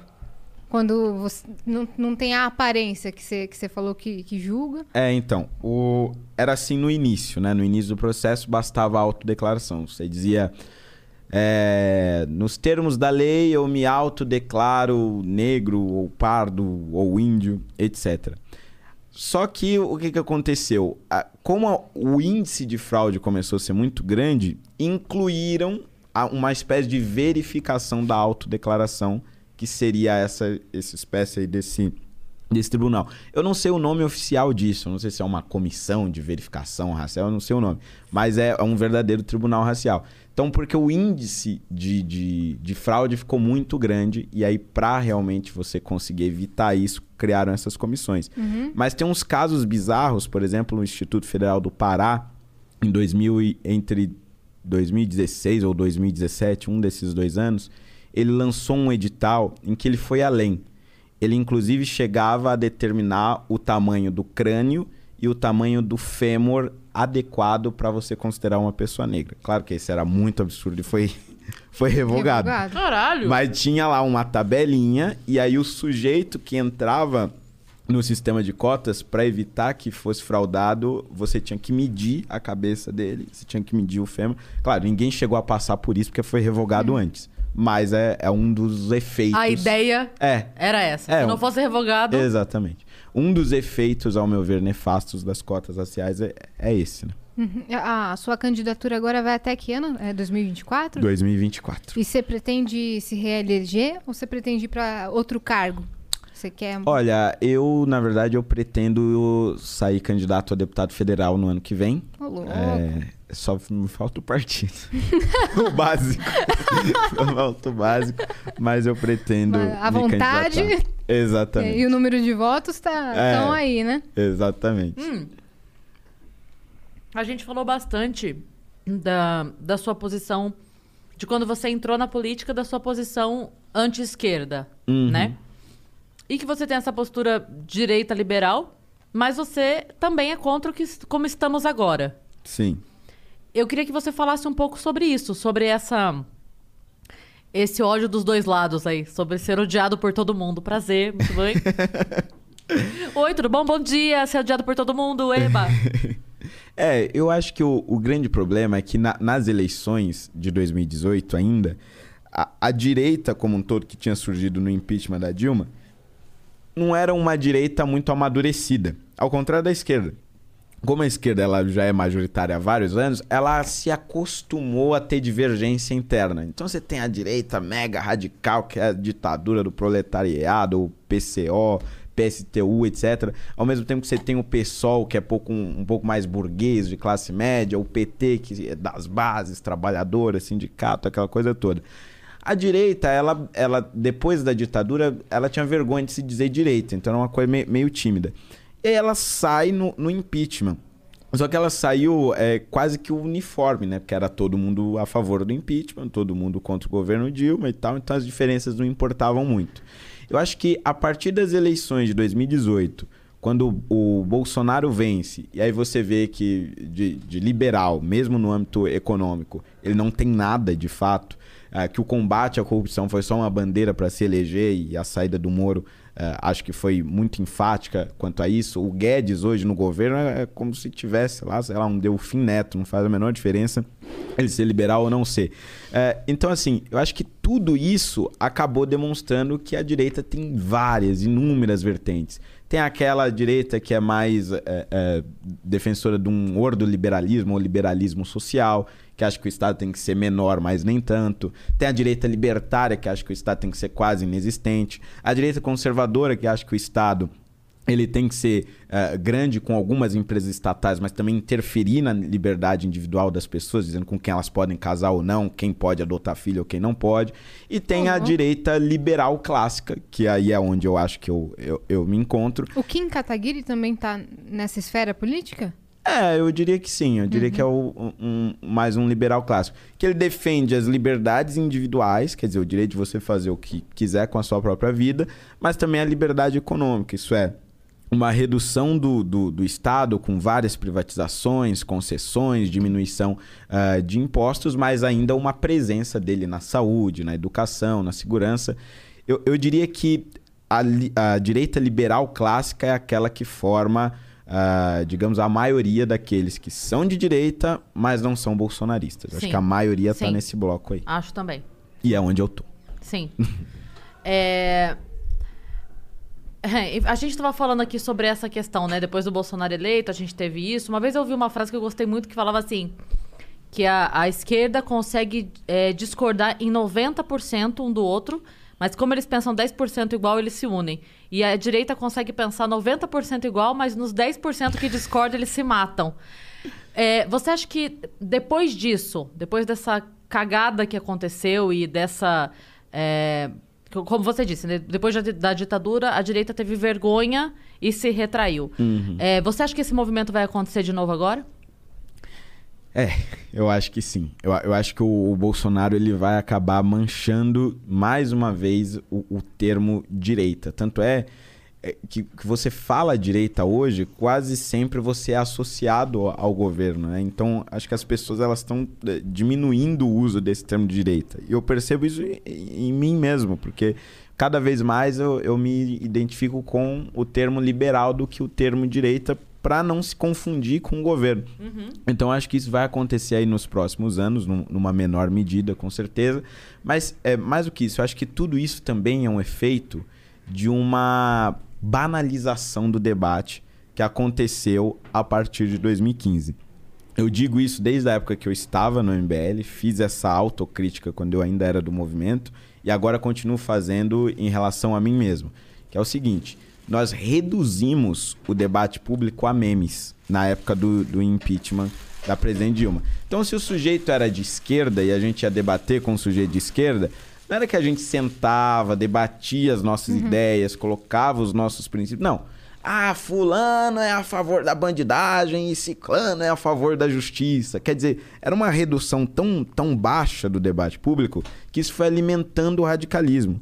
Então, eu acho que eu fui um grande uh, contribuidor, um grande colaborador para que esse radicalismo de direita surgisse mais no país e para que as pessoas se fechassem cada vez mais nas suas bolhas sociais. Porque se o outro ele é defensor do bandido, ele é defensor da morte e não tem nada de útil na argumentação dele, então eu não quero conviver com essa pessoa. Então acho que isso foi ajudando a você radicalizar cada vez mais os polos, esquerda e direita. Isso certamente ajudou e muito o Bolsonaro a se eleger. Sim. E eu acho que o grande desafio hoje é você desfazer essa bolha e, e falar para essas mesmas pessoas hoje que é possível dialogar com quem pensa diferente sem você se estapear, sem você É. sa- sair na porrada. É, na verdade, es- esses dois extremos, eles ajudam demais a quem interessa, né? Então, a gente tem hoje é, a esquerda que sempre foi muito organizada, que sempre foi muito... é, Bom, a, a esquerda pede fora todos os presidentes, desde, desde, Desde Sarney, Collor, todos os presidentes teve fora fulano. E aí, de repente, impeachment virou golpe. É uma coisa que eu não entendo. Mas, enfim, é, a esquerda pede a saída de todos os presidentes desde então. E você não vê essa movimentação hoje. Porque, na verdade, a saída do Bolsonaro hoje, ela não é interessante pro Lula. O Lula precisa do Bolsonaro sangrando, ele precisa do Bolsonaro fazendo merda e falando merda pra justificar, porque... se- tira agora, é igual a Carol, Carol com K do BBB. Tirou, todo mundo esqueceu que ela era tão má, agora tá todo mundo falando, ai, que bonitinha ela no documentário, gente, que pena. A galera esquece, né? Então, a saída dele agora não é interessante pra esquerda. E, ao mesmo tempo, é, existe aí toda uma movimentação de é, deixar o Lula é, possível de se candidatar, né? Não, me sumiu o termo agora, mas enfim. Porque um é o bicho papão do outro, né? A chance do Lula se chama Bolsonaro e a chance do Bolsonaro se chama Lula.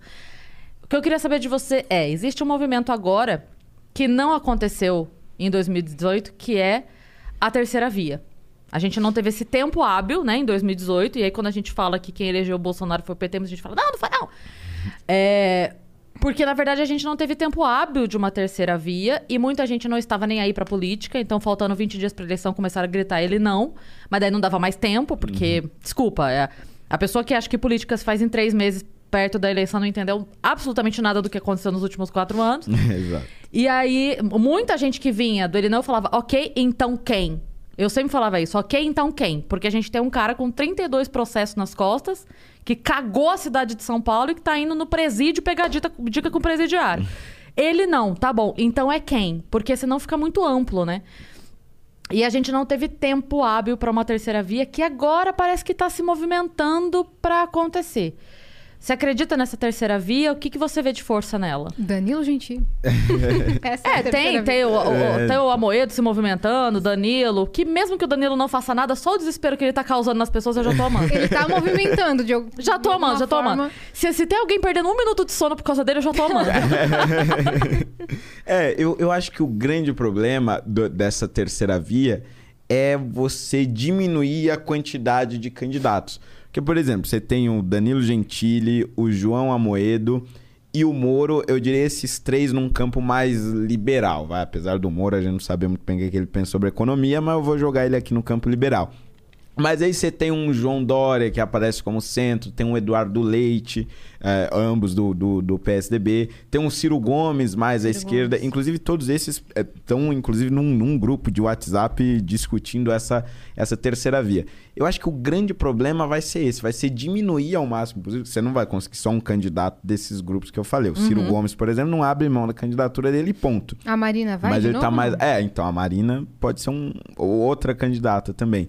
É, então acho que o, o grande desafio vai ser tentar diminuir, enxugar essa quantidade de candidatos para você ficar em torno de uma única pessoa o máximo possível. Eu acho que, ah, não sei, é uma opinião leigona minha aqui, de quem só observa político. Acho que a única chance da terceira via seria se ela tivesse é, representante dos dois lados, mostrando pro seu lado que estaria disposto a abrir mão de três, quatro coisas em prol, sabe? Eu digo assim, ó, vamos supor, nós discordamos. Aham. Mas aí eu vou pra minha galera e falo assim, gente, olha só. A gente tem a opção demônio ou Fernando. Vamos se unir com o Fernando? E você vai virar pra tua galera e falar: galera, a gente tem a opção demônio ou Cris Paiva. Vamos abrir mão de três, quatro coisas e unir com a Cris Paiva? E eu acho que a única chance da terceira via é, de repente, vou falar dois nomes aleatórios aqui, mas seria, de repente, Dória e Ciro, sabe assim? Sei. Sentar e falar. Eles publicamente dizendo assim: olha, eu, tô, eu que tô mais aqui, tô circulando aqui nesse meio, mas pra gente não. Isso aqui. E o outro falar, olha. Então eu acho que é a única chance. Falei dois nomes aleatórios, tá? Sim, Pode ser sim. o Danilo e a Marina. Sim. Ótimo também. É, que seria, seria uma maneira assim de mostrar pra galera que se os dois lados não estiverem dispostos a abrir mão de 30% das coisas que julga importante, sabe? Pega aquele 70% imprescindível pra negociar, deixa os 30%. a gente não vai conseguir. É, exatamente. Esse é que é o ponto. Esse é o ponto. Eu acho que, na verdade, o cenário mais provável é que a gente tenha um candidato que vai tentar fazer a terceira via pela centro-esquerda e um candidato que vai tentar fazer a terceira via pela centro-direita. Se a gente conseguir esse cenário, eu acho que ele é o mais próximo da realidade possível hoje. Mas qual é o problema? O Dória ele tem como um sonho pessoal ser presidente da República. O, o, o, o oh meu Deus, Ciro. o Ciro Gomes também tem como um, um sonho pessoal mesmo chegar à presidência da República. E aqui nós já estamos falando de dois que têm um ego absurdo. Que é um ego, por exemplo, que eu não acho que o Amoedo tenha, que o Danilo tenha, ah, ah, ou que o Sérgio Moro tenha. Não, não acho que seja esse o caso. Mas a, a questão é a seguinte: será que vale a pena esses três abrirem mão de uma candidatura em prol de um João Dória, que está com a popularidade lá embaixo, que tem mínimas chances de conseguir eh, vencer a presidência da República? Então acho que tem muitas, muitas variáveis. Quem tá processando humorista, João É. Dória? Pelo amor de Deus, então Vai fazer vacina, homem. Eu acho que tem muitas variáveis que vão impedir com que nós tenhamos uma candidatura central de terceira via e acho que isso acaba beneficiando o Hulk, Bolsonaro e o gente? Lula. É, o Hulk eu não sei. Ele, eu... ele assumiu agora o. Ele vai ficar no lugar de Faustão. É, então, vai puta Ah, é? saláriozão. Ele foi selecionado? É. Ele não ia Não, pra mas ele já aceitou? política? E o Faustão vai Já pra tá- Band? O Faustão vai, o Faustão vai pra Band Faustão vai cinco pra Band. anos de contrato. Mas eu não sei se o Hulk já aceitou, hein? Será que ele já aceitou? Olha, pelo que eu soube, já. Eita, meu Deus do céu. Que ele É, vai então ficar com é o Domingão do opção. Rucão. Agora. Mas também, Eu sei lá, que iria se 5 candidatar- milhões de salário. É, acho que ele não abriria a mão daquele salário. E também, eh, eh, dizem que ele tem aquela obra lá que nunca ninguém explicou direito. Quando a pessoa tem teto de vidro, não é bom ela se meter, né? Com essas coisas, porque a galera investiga até o que você colocou na prova de geografia É, da quinta série, né? Eu, eu nunca pesquisei muito a fundo, mas, mas também tem o fato dele ter sido muito ligado a pessoas que hoje foram condenadas. né? Ele era muito ligado ao Ah, é verdade. Sérgio É Cabral. verdade. Eu acho que iam usar isso contra ele e contra a família dele, né? Porque a política é uma baixaria, né? Sim. Não deveria ser, mas é. Ó, Agora, uma pergunta leiga. É, a gente tava, você estava falando aí sobre o impeachment da Dilma, né?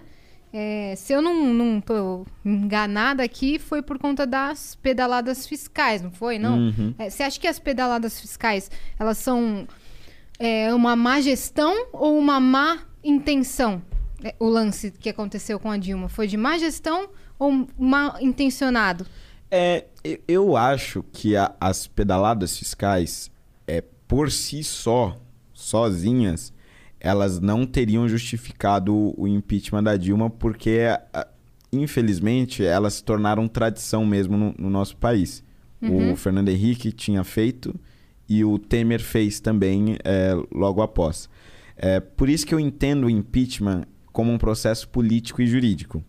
Então, assim, ao meu ver, havia motivação jurídica para o impeachment do Fernando Henrique, assim como havia para o Temer por conta das pedaladas.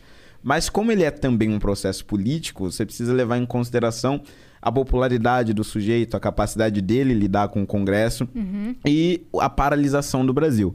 Então acho que a, a Dilma ela foi é, é, o, o exemplo do impeachment dela. Eu acho que é, é muito perfeito por conta disso, porque foi a união de uma série, de uma infinidade de elementos políticos que foram justificados em um elemento jurídico. É isso. Mas eu diria que ela foi empichada principalmente pelos elementos políticos relacionados à economia, à falta do combate à corrupção. E, e aí eu sinceramente acho que grande parte disso foi mais é, em relação a ela, né? Em relação ao Lula, eu acho que havia muita maldade ali. Aí, em relação a Dilma, eu acho que foi em grande parte mais incompetência mesmo. Má gestão mesmo. É, exatamente. Ó, você, se eu não me engano, é o primeiro LGBT negro a ocupar esse cargo de, de vereador, não é? É, fo- é, exatamente. E você sente que você faz jus a essa representatividade? Olha, eu acho que depende de um ponto de vista. Porque, por exemplo, é, para grande parte dos LGBTs hoje, se você não faz parte de um movimento, se você não atua em torno do movimento LGBT, eh, você não está ali lutando em favor da causa. E eu nunca atuei com nenhum movimento LGBT. É, mas, por outro lado, eu acredito que o fato de eu ter sido eleito, realizar um trabalho, ser reconhecido por pelo menos uma parcela da sociedade, sendo LGBT, é, o que eu quero dizer é que o meu exemplo, de alguma forma, eu acredito que ajuda sim a combater o preconceito, ajuda a combater uh, a, a, homofobia e ajuda a tirar essa pecha de que uh, a sua orientação sexual de alguma maneira influencia a sua carreira uh, profissional. Então eu acredito que dessa forma sim eu estou contribuindo de alguma forma para diminuição desse, desse preconceito. Mas eu mesmo, né, eu diria que eu ainda estou num processo de descobrimento, porque por exemplo, quando eu fui eleito em 2016, eu me declarava gay, tinha tido meu primeiro namorado na escola, etc, aquela coisa toda. Depois que eu fui eleito, eu depois de, de sei lá, é depois do meu primeiro mandato, os quatro anos, é, eu me apaixonei pela minha melhor amiga e comecei a namorar uma menina. Então, assim, eu acho que eu também estou em um processo de descobrimento. Eu acho que isso também faz parte, uh, de certa forma, uh, uh, de, uma, de uma representação LGBT que diga o seguinte: Olha, não importa o que eu faça na vida pessoal. Eu posso ter um namorado ou uma namorada ou não estar com ninguém, etc. Ou os dois. Ou os dois. o que efetivamente importa é o que eu estou fazendo em prol, aqui no caso como vereador, da minha cidade.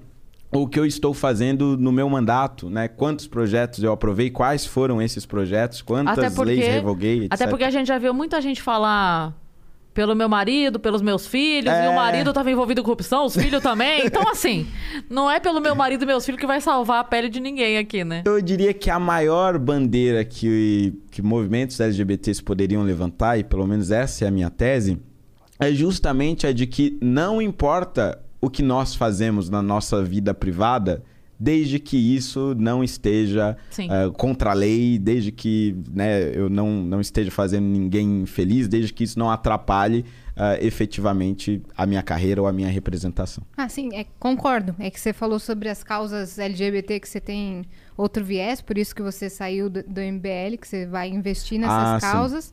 E mesmo tendo uma namorada, inclusive, você podia estar dentro da sigla, né? No B. Exatamente. Então.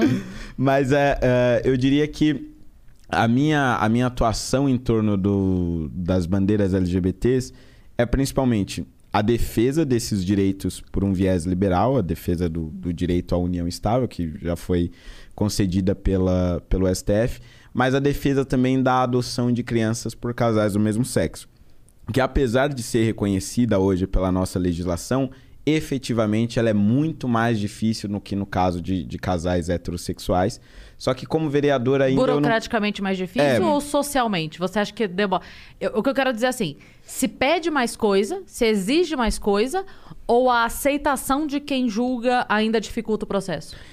É, eu diria que é mais socialmente, porque veja, os pré-requisitos oficialmente são os mesmos, mas é, as avaliações da assistência social, Uh, o, o, tempo que o juiz leva para avaliar um, um, pedido de adoção por um casal uh, homossexual demora infinitamente muito mais tempo do que os casais heterossexuais. Então eu acho que é uma. É, é realmente uma disputa mais social, né? Uma coisa do, uhum. do debate público. Uh, e eu, eu percebi né, nessa viagem que eu fiz para os Estados Unidos, que não é um problema só brasileiro. Nos Estados Unidos, que há muito mais tempo é permitida essa adoção, que há muito mais tempo reconhece essas uniões. Uh, em alguns estados é praticamente impossível você ser um casal homossexual e conseguir a adoção uh, de uma criança. Então, é um desafio do Ocidente, eu diria, né? Sim, totalmente. É porque no Oriente não pode ter. É. É um desafio do Ocidente. Em alguns países, é. realmente é, é proibido. E, bom, Falamos bastante com o Fernando Político, eu queria perguntar do Fernando Pessoa agora. Não do Fernando ah. Pessoa Poeta. Meu Deus, que confusão! Iremos fazer uma ligação aqui diretamente com o céu. Você gosta de Fernando Pessoa? Olha, eu gosto bastante. Inclusive, eu acho que eu passei a gostar mais depois da faculdade de História, né? Que a gente estuda muitos episódios históricos ali, principalmente é, da, das navegações dos portugueses através de Fernando Pessoa. Uhum. Fernando Pessoa não é aquele cheio de heterônimos? É. Os, é. os heterônimos. Augusto Álvaro, Campos. Álvaro de Campos. Álvaro de Campos. Al, é, não, tem Augusto também, não tem? Augusto. Tem Augusto. Não, Augusto Campos não. Não, Álvaro de Campos. Agora me sumiu os É o nomes primeiro aqui. fragmentado do mundo daquele filme é foi mo- Fernando Pessoa. É muito doido a pessoa conseguir escrever mais de um tipo. É De muito, estilo. É uma loucura. Só que assim, com, com características específicas em cada um. É, exatamente. Né? Parecia, sei lá, que o cara tava atuando uma série. O que, que você gosta Clones. de ler? Olha, eu acho que eu gosto de ler Projetos de principalmente. eu acho que eu gosto de ler principalmente casos de não ficção é, surpreendentes, assim. Por exemplo, o último que eu li foi Nas Sombras do Estado Islâmico, que era, eu não vou lembrar da, eu acho que a- o nome da, da autora era Suzanne Kaczynski, acho que era alguma coisa assim. Foi uma francesa que viajou com o próprio filho, ela largou o marido, viajou com um filho de 4 anos para Raqqa, que era então capital do Estado Islâmico, isso em 2015. Ela foi convencida pela propaganda islâmica, foi para lá com a criança de 4 anos e aí chegou lá, le- levou um choque, né? Percebeu o horror que era aquilo, pessoas decapitadas no meio da praça, gente sendo enforcada, aquela coisa toda. Tentou voltar e se tornou uma prisioneira do Estado Islâmico e aí ela conta toda a trajetória dela para fugir do Estado Islâmico e voltar para França. Caramba. Então, assim, louco, é uma cara. história muito louca, uma história bem, bem, bem pesada mesmo, assim. Então, eu diria que eu gosto bastante dessas obras que parecem ficção, mas não são Uhum. ficção. Eu acho que esse é o tipo de obra favorito. Com exceção disso, Harry Potter, que eu leio e releio sempre, assim, Cara, eu amo Você gosta do filme também ou Qual- você é fiel ao livro? Qual o seu livro Ah, eu gosto favorito? mais do livro. O meu livro favorito é o da Ordem da Fênix. Ordem da... É incrível. E o filme favorito? Ai, Prisioneiro de. Azkaban, precisa ser. É. Eu amo. o Precisa- terceiro- Ah, eu não ser. gosto tanto. Não, não. de livro eu, que prefiro eu- o 7, parte 1 e 2. Eu- O 7. Ah, de filme eu acho que eu prefiro o Enigma do Príncipe. De filme? É, aquela morte do Dumbledore extremamente dramática, aquela coisa toda. Apesar de faltar várias coisas que estão no livro que eu acho que deveriam estar no filme, mas eu gosto é, do Enigma com do certeza. É, eu acho que o, Ig- o Enigma do Príncipe é mais denso, né? Príncipe. É, É, quando você assiste, exatamente. sei lá, no- quando você é pré-adolescente, você fica, meu, que macabro. Harry Potter não era uma escola de, de bruxinhos muito fofos. É, É, é. Acho que a transição ali do, do terceiro, do Prisioneiro de Azkaban, pro Cálice de Fogo, Nossa. é, é incrível. É, realmente, Mas isso o é- sétimo também não deixa nada a desejar. Agora, de filme, o Ordem da Fênix deixa a desejar. Ah, né? bastante. O livro deve ser, deve ser bom. É não- porque, o, é porque o livro da Ordem da Fênix, ele também é muito grande. Então no filme cortaram, assim, saíram cortando, cortando, cortando. E aí por isso que eu acho que o filme não ficou muito bom. Caraca. E a- agora, pra sempre, os atores de, de Harry Potter são aqueles personagens. É, né? Imagina verdade. você ficar taxado. Menos Nossa. a Emma Watson. Acho que ela conseguiu. É, Ela, ela, conseguiu se. Ela criou ali uma carreira solo mais consolidada, né? é. Agora o. O Daniel, Daniel- qualquer filme que eu vejo com ele sem uma varinha, eu já não mega consigo, cara. Cadê Expelliarmus? Sabia que o dublador do Harry Potter aqui no Brasil, ele, ele morreu? Ai, meu Deus, é mesmo? Aham. C- Você assistia dublado? Assisti, assisti. Então, o dublador morreu, cara. Gente, eu não Eu, sabia eu acho disso. que ele era policial e morreu. Não tenho certeza da veracidade da notícia, mas pesquisem aí, o dublador do Harry Potter. Caramba. Do nada Caramba. dei uma notícia de, de morte aqui, mas já que a gente tá Faltou falando o cara da escolha do professor Raimundo. Morreu. Morreu. É, e você, bom, aí você mudou, você falou que morava com a sua mãe, você mudou, você trouxe sua mãe com você, como é que tá? É, eu morava em Carapicuíba, né? Que é uma cidade vizinha de São Paulo. Perto É, de Osasco, né? Exatamente. E aí eu, eu me mudei em 2015 pra São Paulo e fui morar no sótão do MBL. Tinha um escritório. O e aí eu não tinha onde Harry morar. Potter aí. é verdade. Como era o Eu- nome do cachorrinho? Segui. Segui. Segui. E aí eu fui morar no sótão do MBL, morei lá por uns dois anos. Aí eu fui eleito. é, aí aluguei um apartamento aqui em São Paulo e moro com a minha mãe desde então. Mas ela tá se mudando pra Bahia, vou voltar a morar sozinho. E como é que foi a pandemia pra vocês?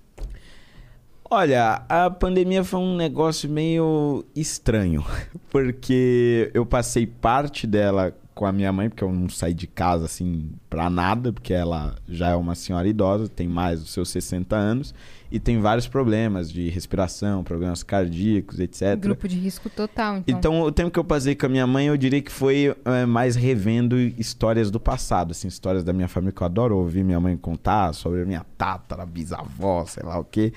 É, E aí a outra parte, é, eu passei confinado com os meus amigos barra assessores, né? Que os meus amigos são os meus assessores. E aí eu fiquei confinado com ele enquanto ela foi ver a família na Bahia, né? E agora ela vai pra lá por algum motivo? Ela só cansou de São Paulo? O que aconteceu? É, é porque ela fica muito sozinha em casa, né? Então eu saio pra trabalhar muito cedo, volto sempre muito tarde, nunca volto antes da meia-noite. É, e aí a minha mãe ela passa boa parte do tempo sozinha dentro de um apartamento em São Paulo, tipo, Meio deprimente. quando ela às poderia vezes. estar com todo o resto da família morando no interior, plantando suas alfaces lá, etc. Então, acho que vale muito mais a pena. Sim. pra Vale ela. mais Sim. mesmo. É, E você, algum amigo da escola é, viu que você se candidatou, chegou a entrar em contato com você, falando, cara, Me dá uma bicicleta? Não, Tipo se, a, assim- se a gente é, recebe mensagem pedindo coisa, eu imagino você. me manda um Nossa, pix. bastante. Não, mas é que eu digo, você falou que na escola você não era politizado, você não pensava nem em fazer vestibular. Daí imagina a pessoa que vê você na sala e Não. fala, mano, A pessoa como- que era do Grêmio Estudantil É. tá puta da vida com você, porque ela ficou quatro anos. É, e todo, todo articulado aí, É. e, e sempre na mídia, né? Alguém já entrou em contato com você e falou, cara, Olha, pior que, que não. Assim, é, teve dois casos, pra não dizer que teve. teve um do meu ex-namorado que entrou falando: Ai, como assim você entrou nessa vida, etc. blá, blá, blá, blá, como se você tivesse ido pras drogas. É, tá mas só pra reclamar. E, mas aí teve um caso pesadíssimo que foi de uma ex-colega minha da sétima série, eu acho. Eu, eu estudei com ela na sétima série. E aí ela pediu ajuda porque o, o irmão dela era viciado em crack, eu não sabia. E aí ela pediu ajuda, orientação pra saber o que, que ela fazia, se tinha algum jeito de ser internado e tudo mais. E, e aí eu orientei ela sobre né, como procurar ajuda, assistência. Só que havia um problema que é o seguinte: é muito difícil hoje no Brasil, no sistema público de saúde, você internar alguém compulsoriamente.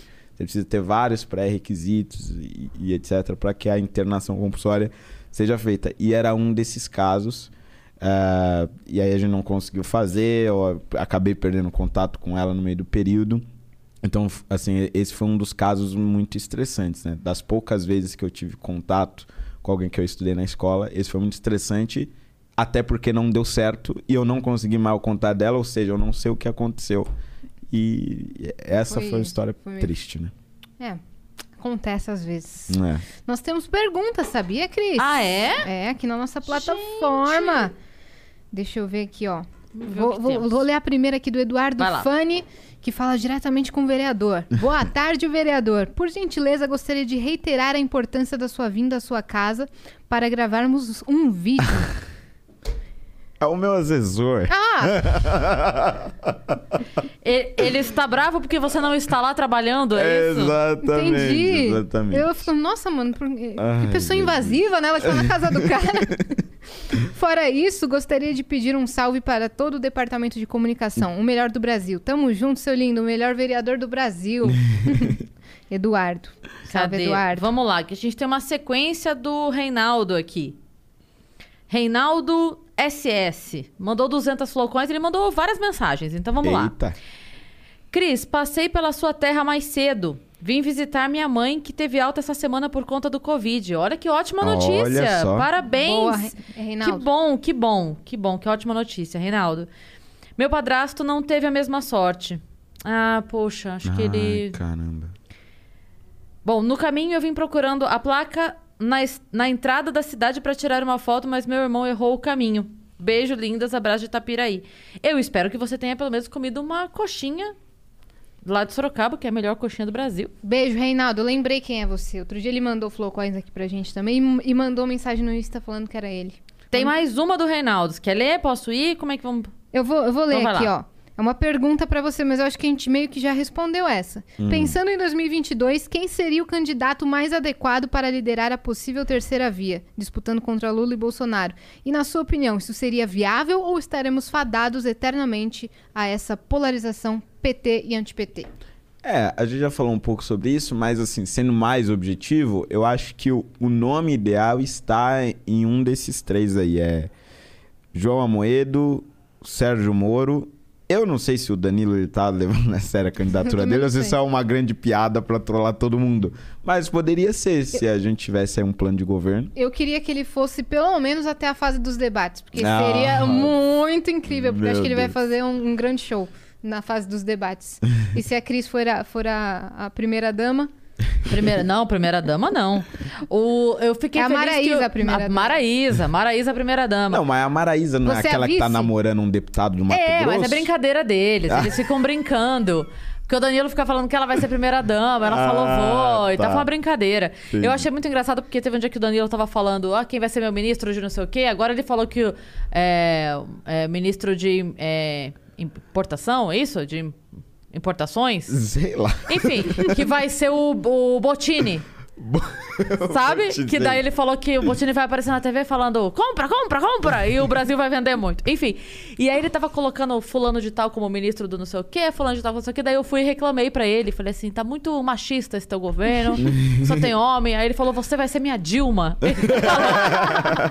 Aí, assim, eu fiquei muito orgulhosa de saber que o Danilo confia em mim. Pra quê exatamente? Eu não sei, mas ela também não sabia muito, então tá tudo certo. Exatamente. Mas o que eu mais gostei foi de saber que o Danilo acha que eu posso ser tão engraçada quanto ela, que é um desafio. Olha só, Não é? caramba. Cachorro Inclusive, atrás, Eu sinto salva- falta dos Eu discursos também. dela. caramba. Cachorro atrás, sal da mandioca, o dia que eu ia que ele não ia, que eu ia que ele podia que não podia. Eu sinto falta Dobrar a meta. O Nossa. dentifrício, dobrar a meta, estocar vento.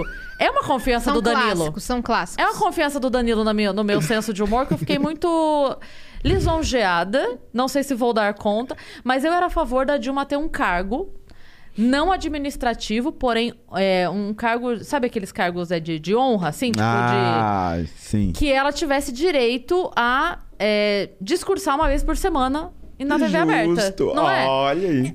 Sem valor administrativo. Zero. Pronto, é ali, Muito mas bom. tá bom. A gente já paga o salário dela mesmo até hoje. Verdade. Mantinha o salário sendo pago, ela aparece uma vez por semana, faz no stand-up de cinco minutinhos, a gente passa a semana bem. Nossa, Olha a aí. pandemia teria sido muito, mais, diver- tranquila. Muito mais. É. Ó, tem o discurso do Thiago Leifert todo domingo pra eliminação, põe na Dilma no sábado, que a gente já riu nos dois dias da semana. Ai. Tem mais alguma aí, Yas? Temos, do Reinaldo. Reinaldo, tô muito agradecida. A gente tá Caramba. muito lisonjeada aí pela sua participação aqui. É, vou dar primeira aqui, ó.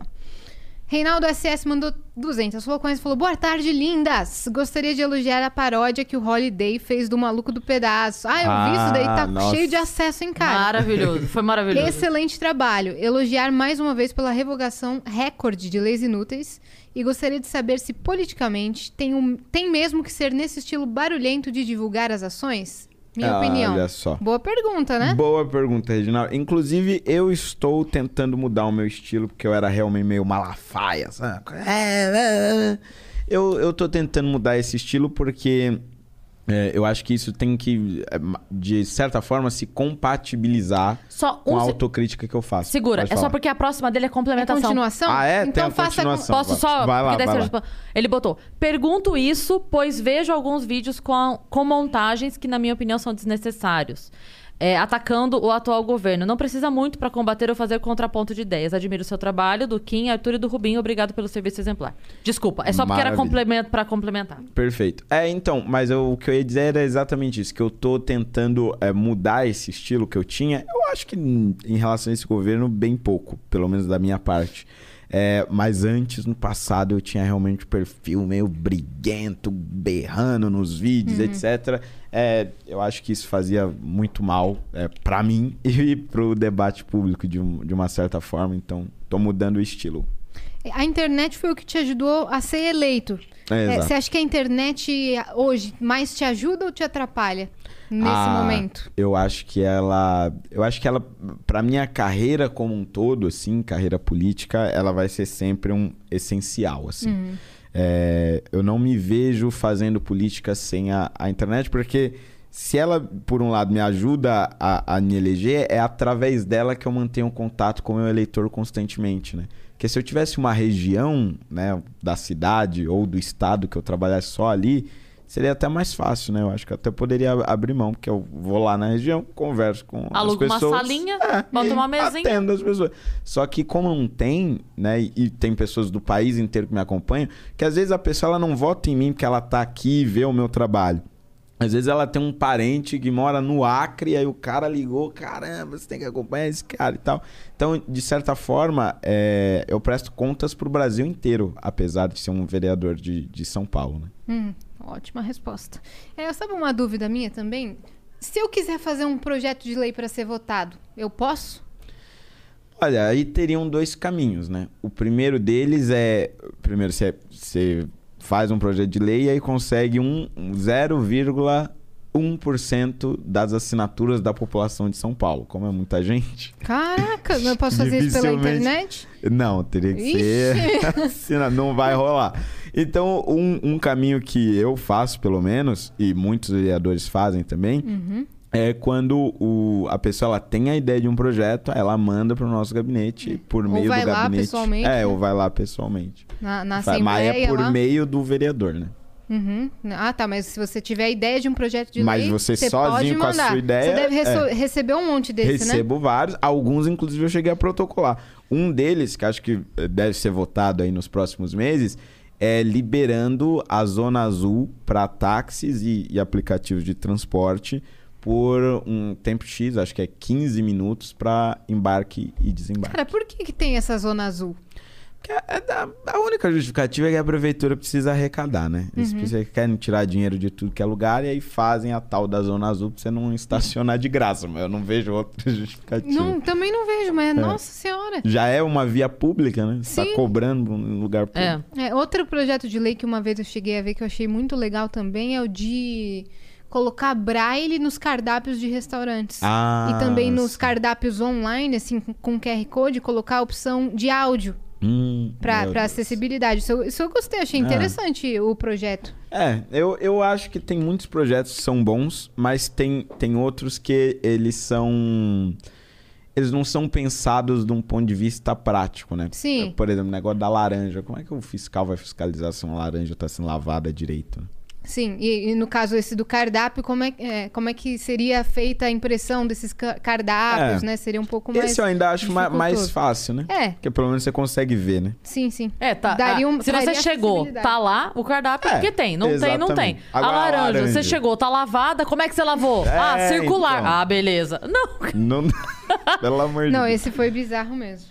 eu, olha, eu vou. Quando eu comprar laranjas agora, eu vou lavar uma é, de maneira circular e outra não, pra ver qual a diferença efetivamente que dá na laranja. Às vezes elas que pediram, Cris. Ô, Para de zoar. Ah, demanda das laranjas. Entendeu? Tá vendo? E eu acabei com a demanda das Projeto laranjas. de Tá lei, eles fizeram esse Olha aqui, proje- você é um laranjofóbico. você não tem lugar de fala porque você não é uma laranja pra definir como elas tomam banho. Né? O que, que você tem contra a laranja? Nosso símbolo é laranja. Partido Novo você odeia? Tem, mais, tem mais alguma aí? Não temos mais. Esses viajantes, vou te contar, viu? Mandem mais perguntas aqui pro Fernando Holiday. Inclusive, Holiday por quê? Amanhã é feriado.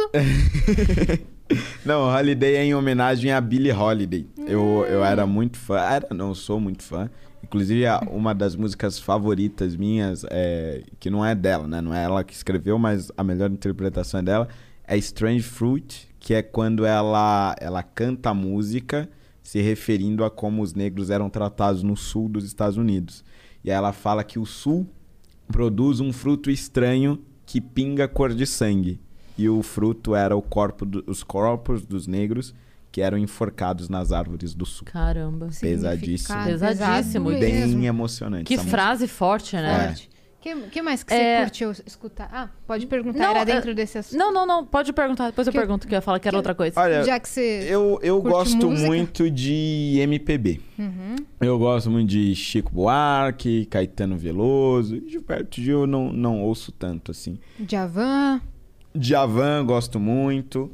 É, é, eu acho Milton que eu- Nascimento.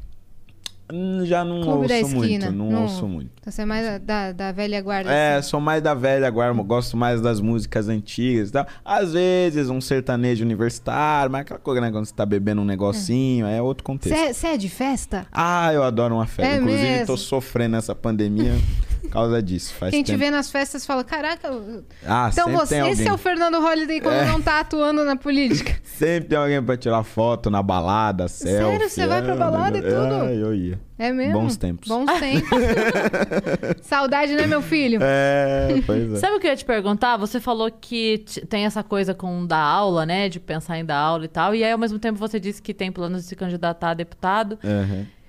Qual é o plano pro futuro? Fazer mais uns dois mandatos de deputado e depois largar a mão e mandar tudo a merda? Vai até virar presidente? Olha, ó, se eu pudesse traçar um plano, eu acho que eu iria mais é, dois mandatos de deputado federal e aí eu tentaria o Senado e acabaria no Senado. Aí eu acho que é só isso, aí depois eu, eu volto a dar aula. A menos que, sei lá, surja uma oportunidade de Aí depois de tudo isso, se o Brasil não tiver gente, você fala: cansei! Agora mim, você. Deu! Eu tentei tudo! Chega desta merda, eu vou dar aula! é, eu acho que seria bem isso mesmo. Você já pensou em ir pra fora? Teve alguma vez na vida que você, você cogitou? Eu não vou mais morar aqui. Ah, não, eu acho que não. Acho que eu gosto muito. Você é da- bem daqui. patriota? Ah, eu sou bem patriota. É, inclusive, eu gosto muito do estado de São Paulo. assim. Uhum. Tem uma coisa que o estado de São Paulo é uma coisa impressionante. Eu gosto muito da cidade, mas eu gosto também do, do nosso interior. Tanto é que quando eu vou para é outros uma estados, eu delícia, fico né? meio, ai, quero voltar logo. O interior não parece totalmente outro universo? E é tão Ah, perto é. de São Paulo, né? Exatamente. Mas muda tudo. Nossa, impressionante. Muda a receptividade das pessoas, muda a noção de tempo. Parece Sim. que no interior rende muito mais É. o dia. É. Nossa, Aqui em São demais. Paulo você faz duas coisas no e dia, dá acabou muito, o dia. E dá muito mais vontade de acordar cedo, assim. Você Muito. acorda às 5 da manhã, pleníssimo, cantando, O sol saltitando. lindo, maravilhoso. Aqui você acorda às 6 da manhã, porreta, sabe? Você- buzina, Bravo né, com caminhão, Deus ônibus. me livre. É. Ai, Notícia ruim, no interior é sol lindo, É. pássaros cantando. Aonde no interior que você, que costuma ir? Olha, eu gosto muito de ir pra Ribeirão Preto. Eu gosto sempre dos lugares mais A longe. família da minha mãe é de Ribeirão É Preto. de Ribeirão Preto? Minha vida toda, eu vou pra lá três vezes por ano, mais ou menos. Olha só. São José do Rio Preto também eu gosto. Também é eu bom. gosto lá do fundão, lá daquele fundão. A turma do fundão do é, estado. Exatamente. a Ribeirão do Preto, pra fundão. mim, é o exemplo perfeito. É, exatamente. Mas é uma cidade grande, né? É, uma já é cidade grande, grande, é grande. Só que ao mesmo tempo tem a essência É, eu do gosto dessa interior. mistura, é, essa coisa meio cidade grande, mas tá no interior. Isso Sim. que é bom. Lá tem o, o Ribeirão Shopping, cara, tem sete partes, sete extensões. É. É enorme, eu fico chocada toda vez que, que eu vejo quanto. Tem todas as lojas do mundo lá. É muito grande, Ribeirão Preto. Amo. Beijo, Ribeirão Preto. Beijo, família aí de Ribeirão Vai Preto. fazer show lá, Yasmin? Vou. Em breve. Vou no Teatro Dom Pedro. Olha segundo. aí. Chutei aqui. Jogou. Joguei, só pro É. universo. É isto. Muito legal. É, você fala holiday ou holiday? Quando Per- você. É, ela me Perguntei perguntou isso. também. Eu acho que instintivamente eu falo holiday, porque eu sei que veio de Billie Holiday. A pronúncia Tá. É, correta. mas a maioria das pessoas me chamam de holiday. Porque eu acho que é mais brasileirado, fica mais Ah, fácil de falar. Eu acho que eu sempre falei holiday. holiday. É, eu sempre falei holiday. É, é. Fernando Holiday. É. É, mas eu acho que o correto seria holiday É. mesmo. Mas eu vejo todo mundo chamando ele de Holiday. É. Então, pode ser. deve, ser, deve ser por isso É. que a gente tende a cantar. Cara, adorei ter vindo. Obrigada aí por ter. é, A gente demorou pra conseguir encaixar, porque, enfim, a gente precisava da tua agenda livre e precisava ser numa sexta, que é o dia mais tranquilo pra você Exato. estar livre das suas atribuições. E fiquei muito feliz de conversar com você, de saber aí esse exemplo é, de economia com dinheiro público, né? É muito legal e saber que outras pessoas estão indo nessa, nessa onda também. Tomara que cada vez mais gente, de repente a gente falando isso, outros lugares comecem a se mobilizar, né? De repente tem algum vereador assistindo a gente e fala assim: caramba, aqui na minha cidade ninguém faz ainda, você é o primeiro. É, verdade. Não é? Verdade. Seja o primeiro, seja o pioneiro na sua cidade.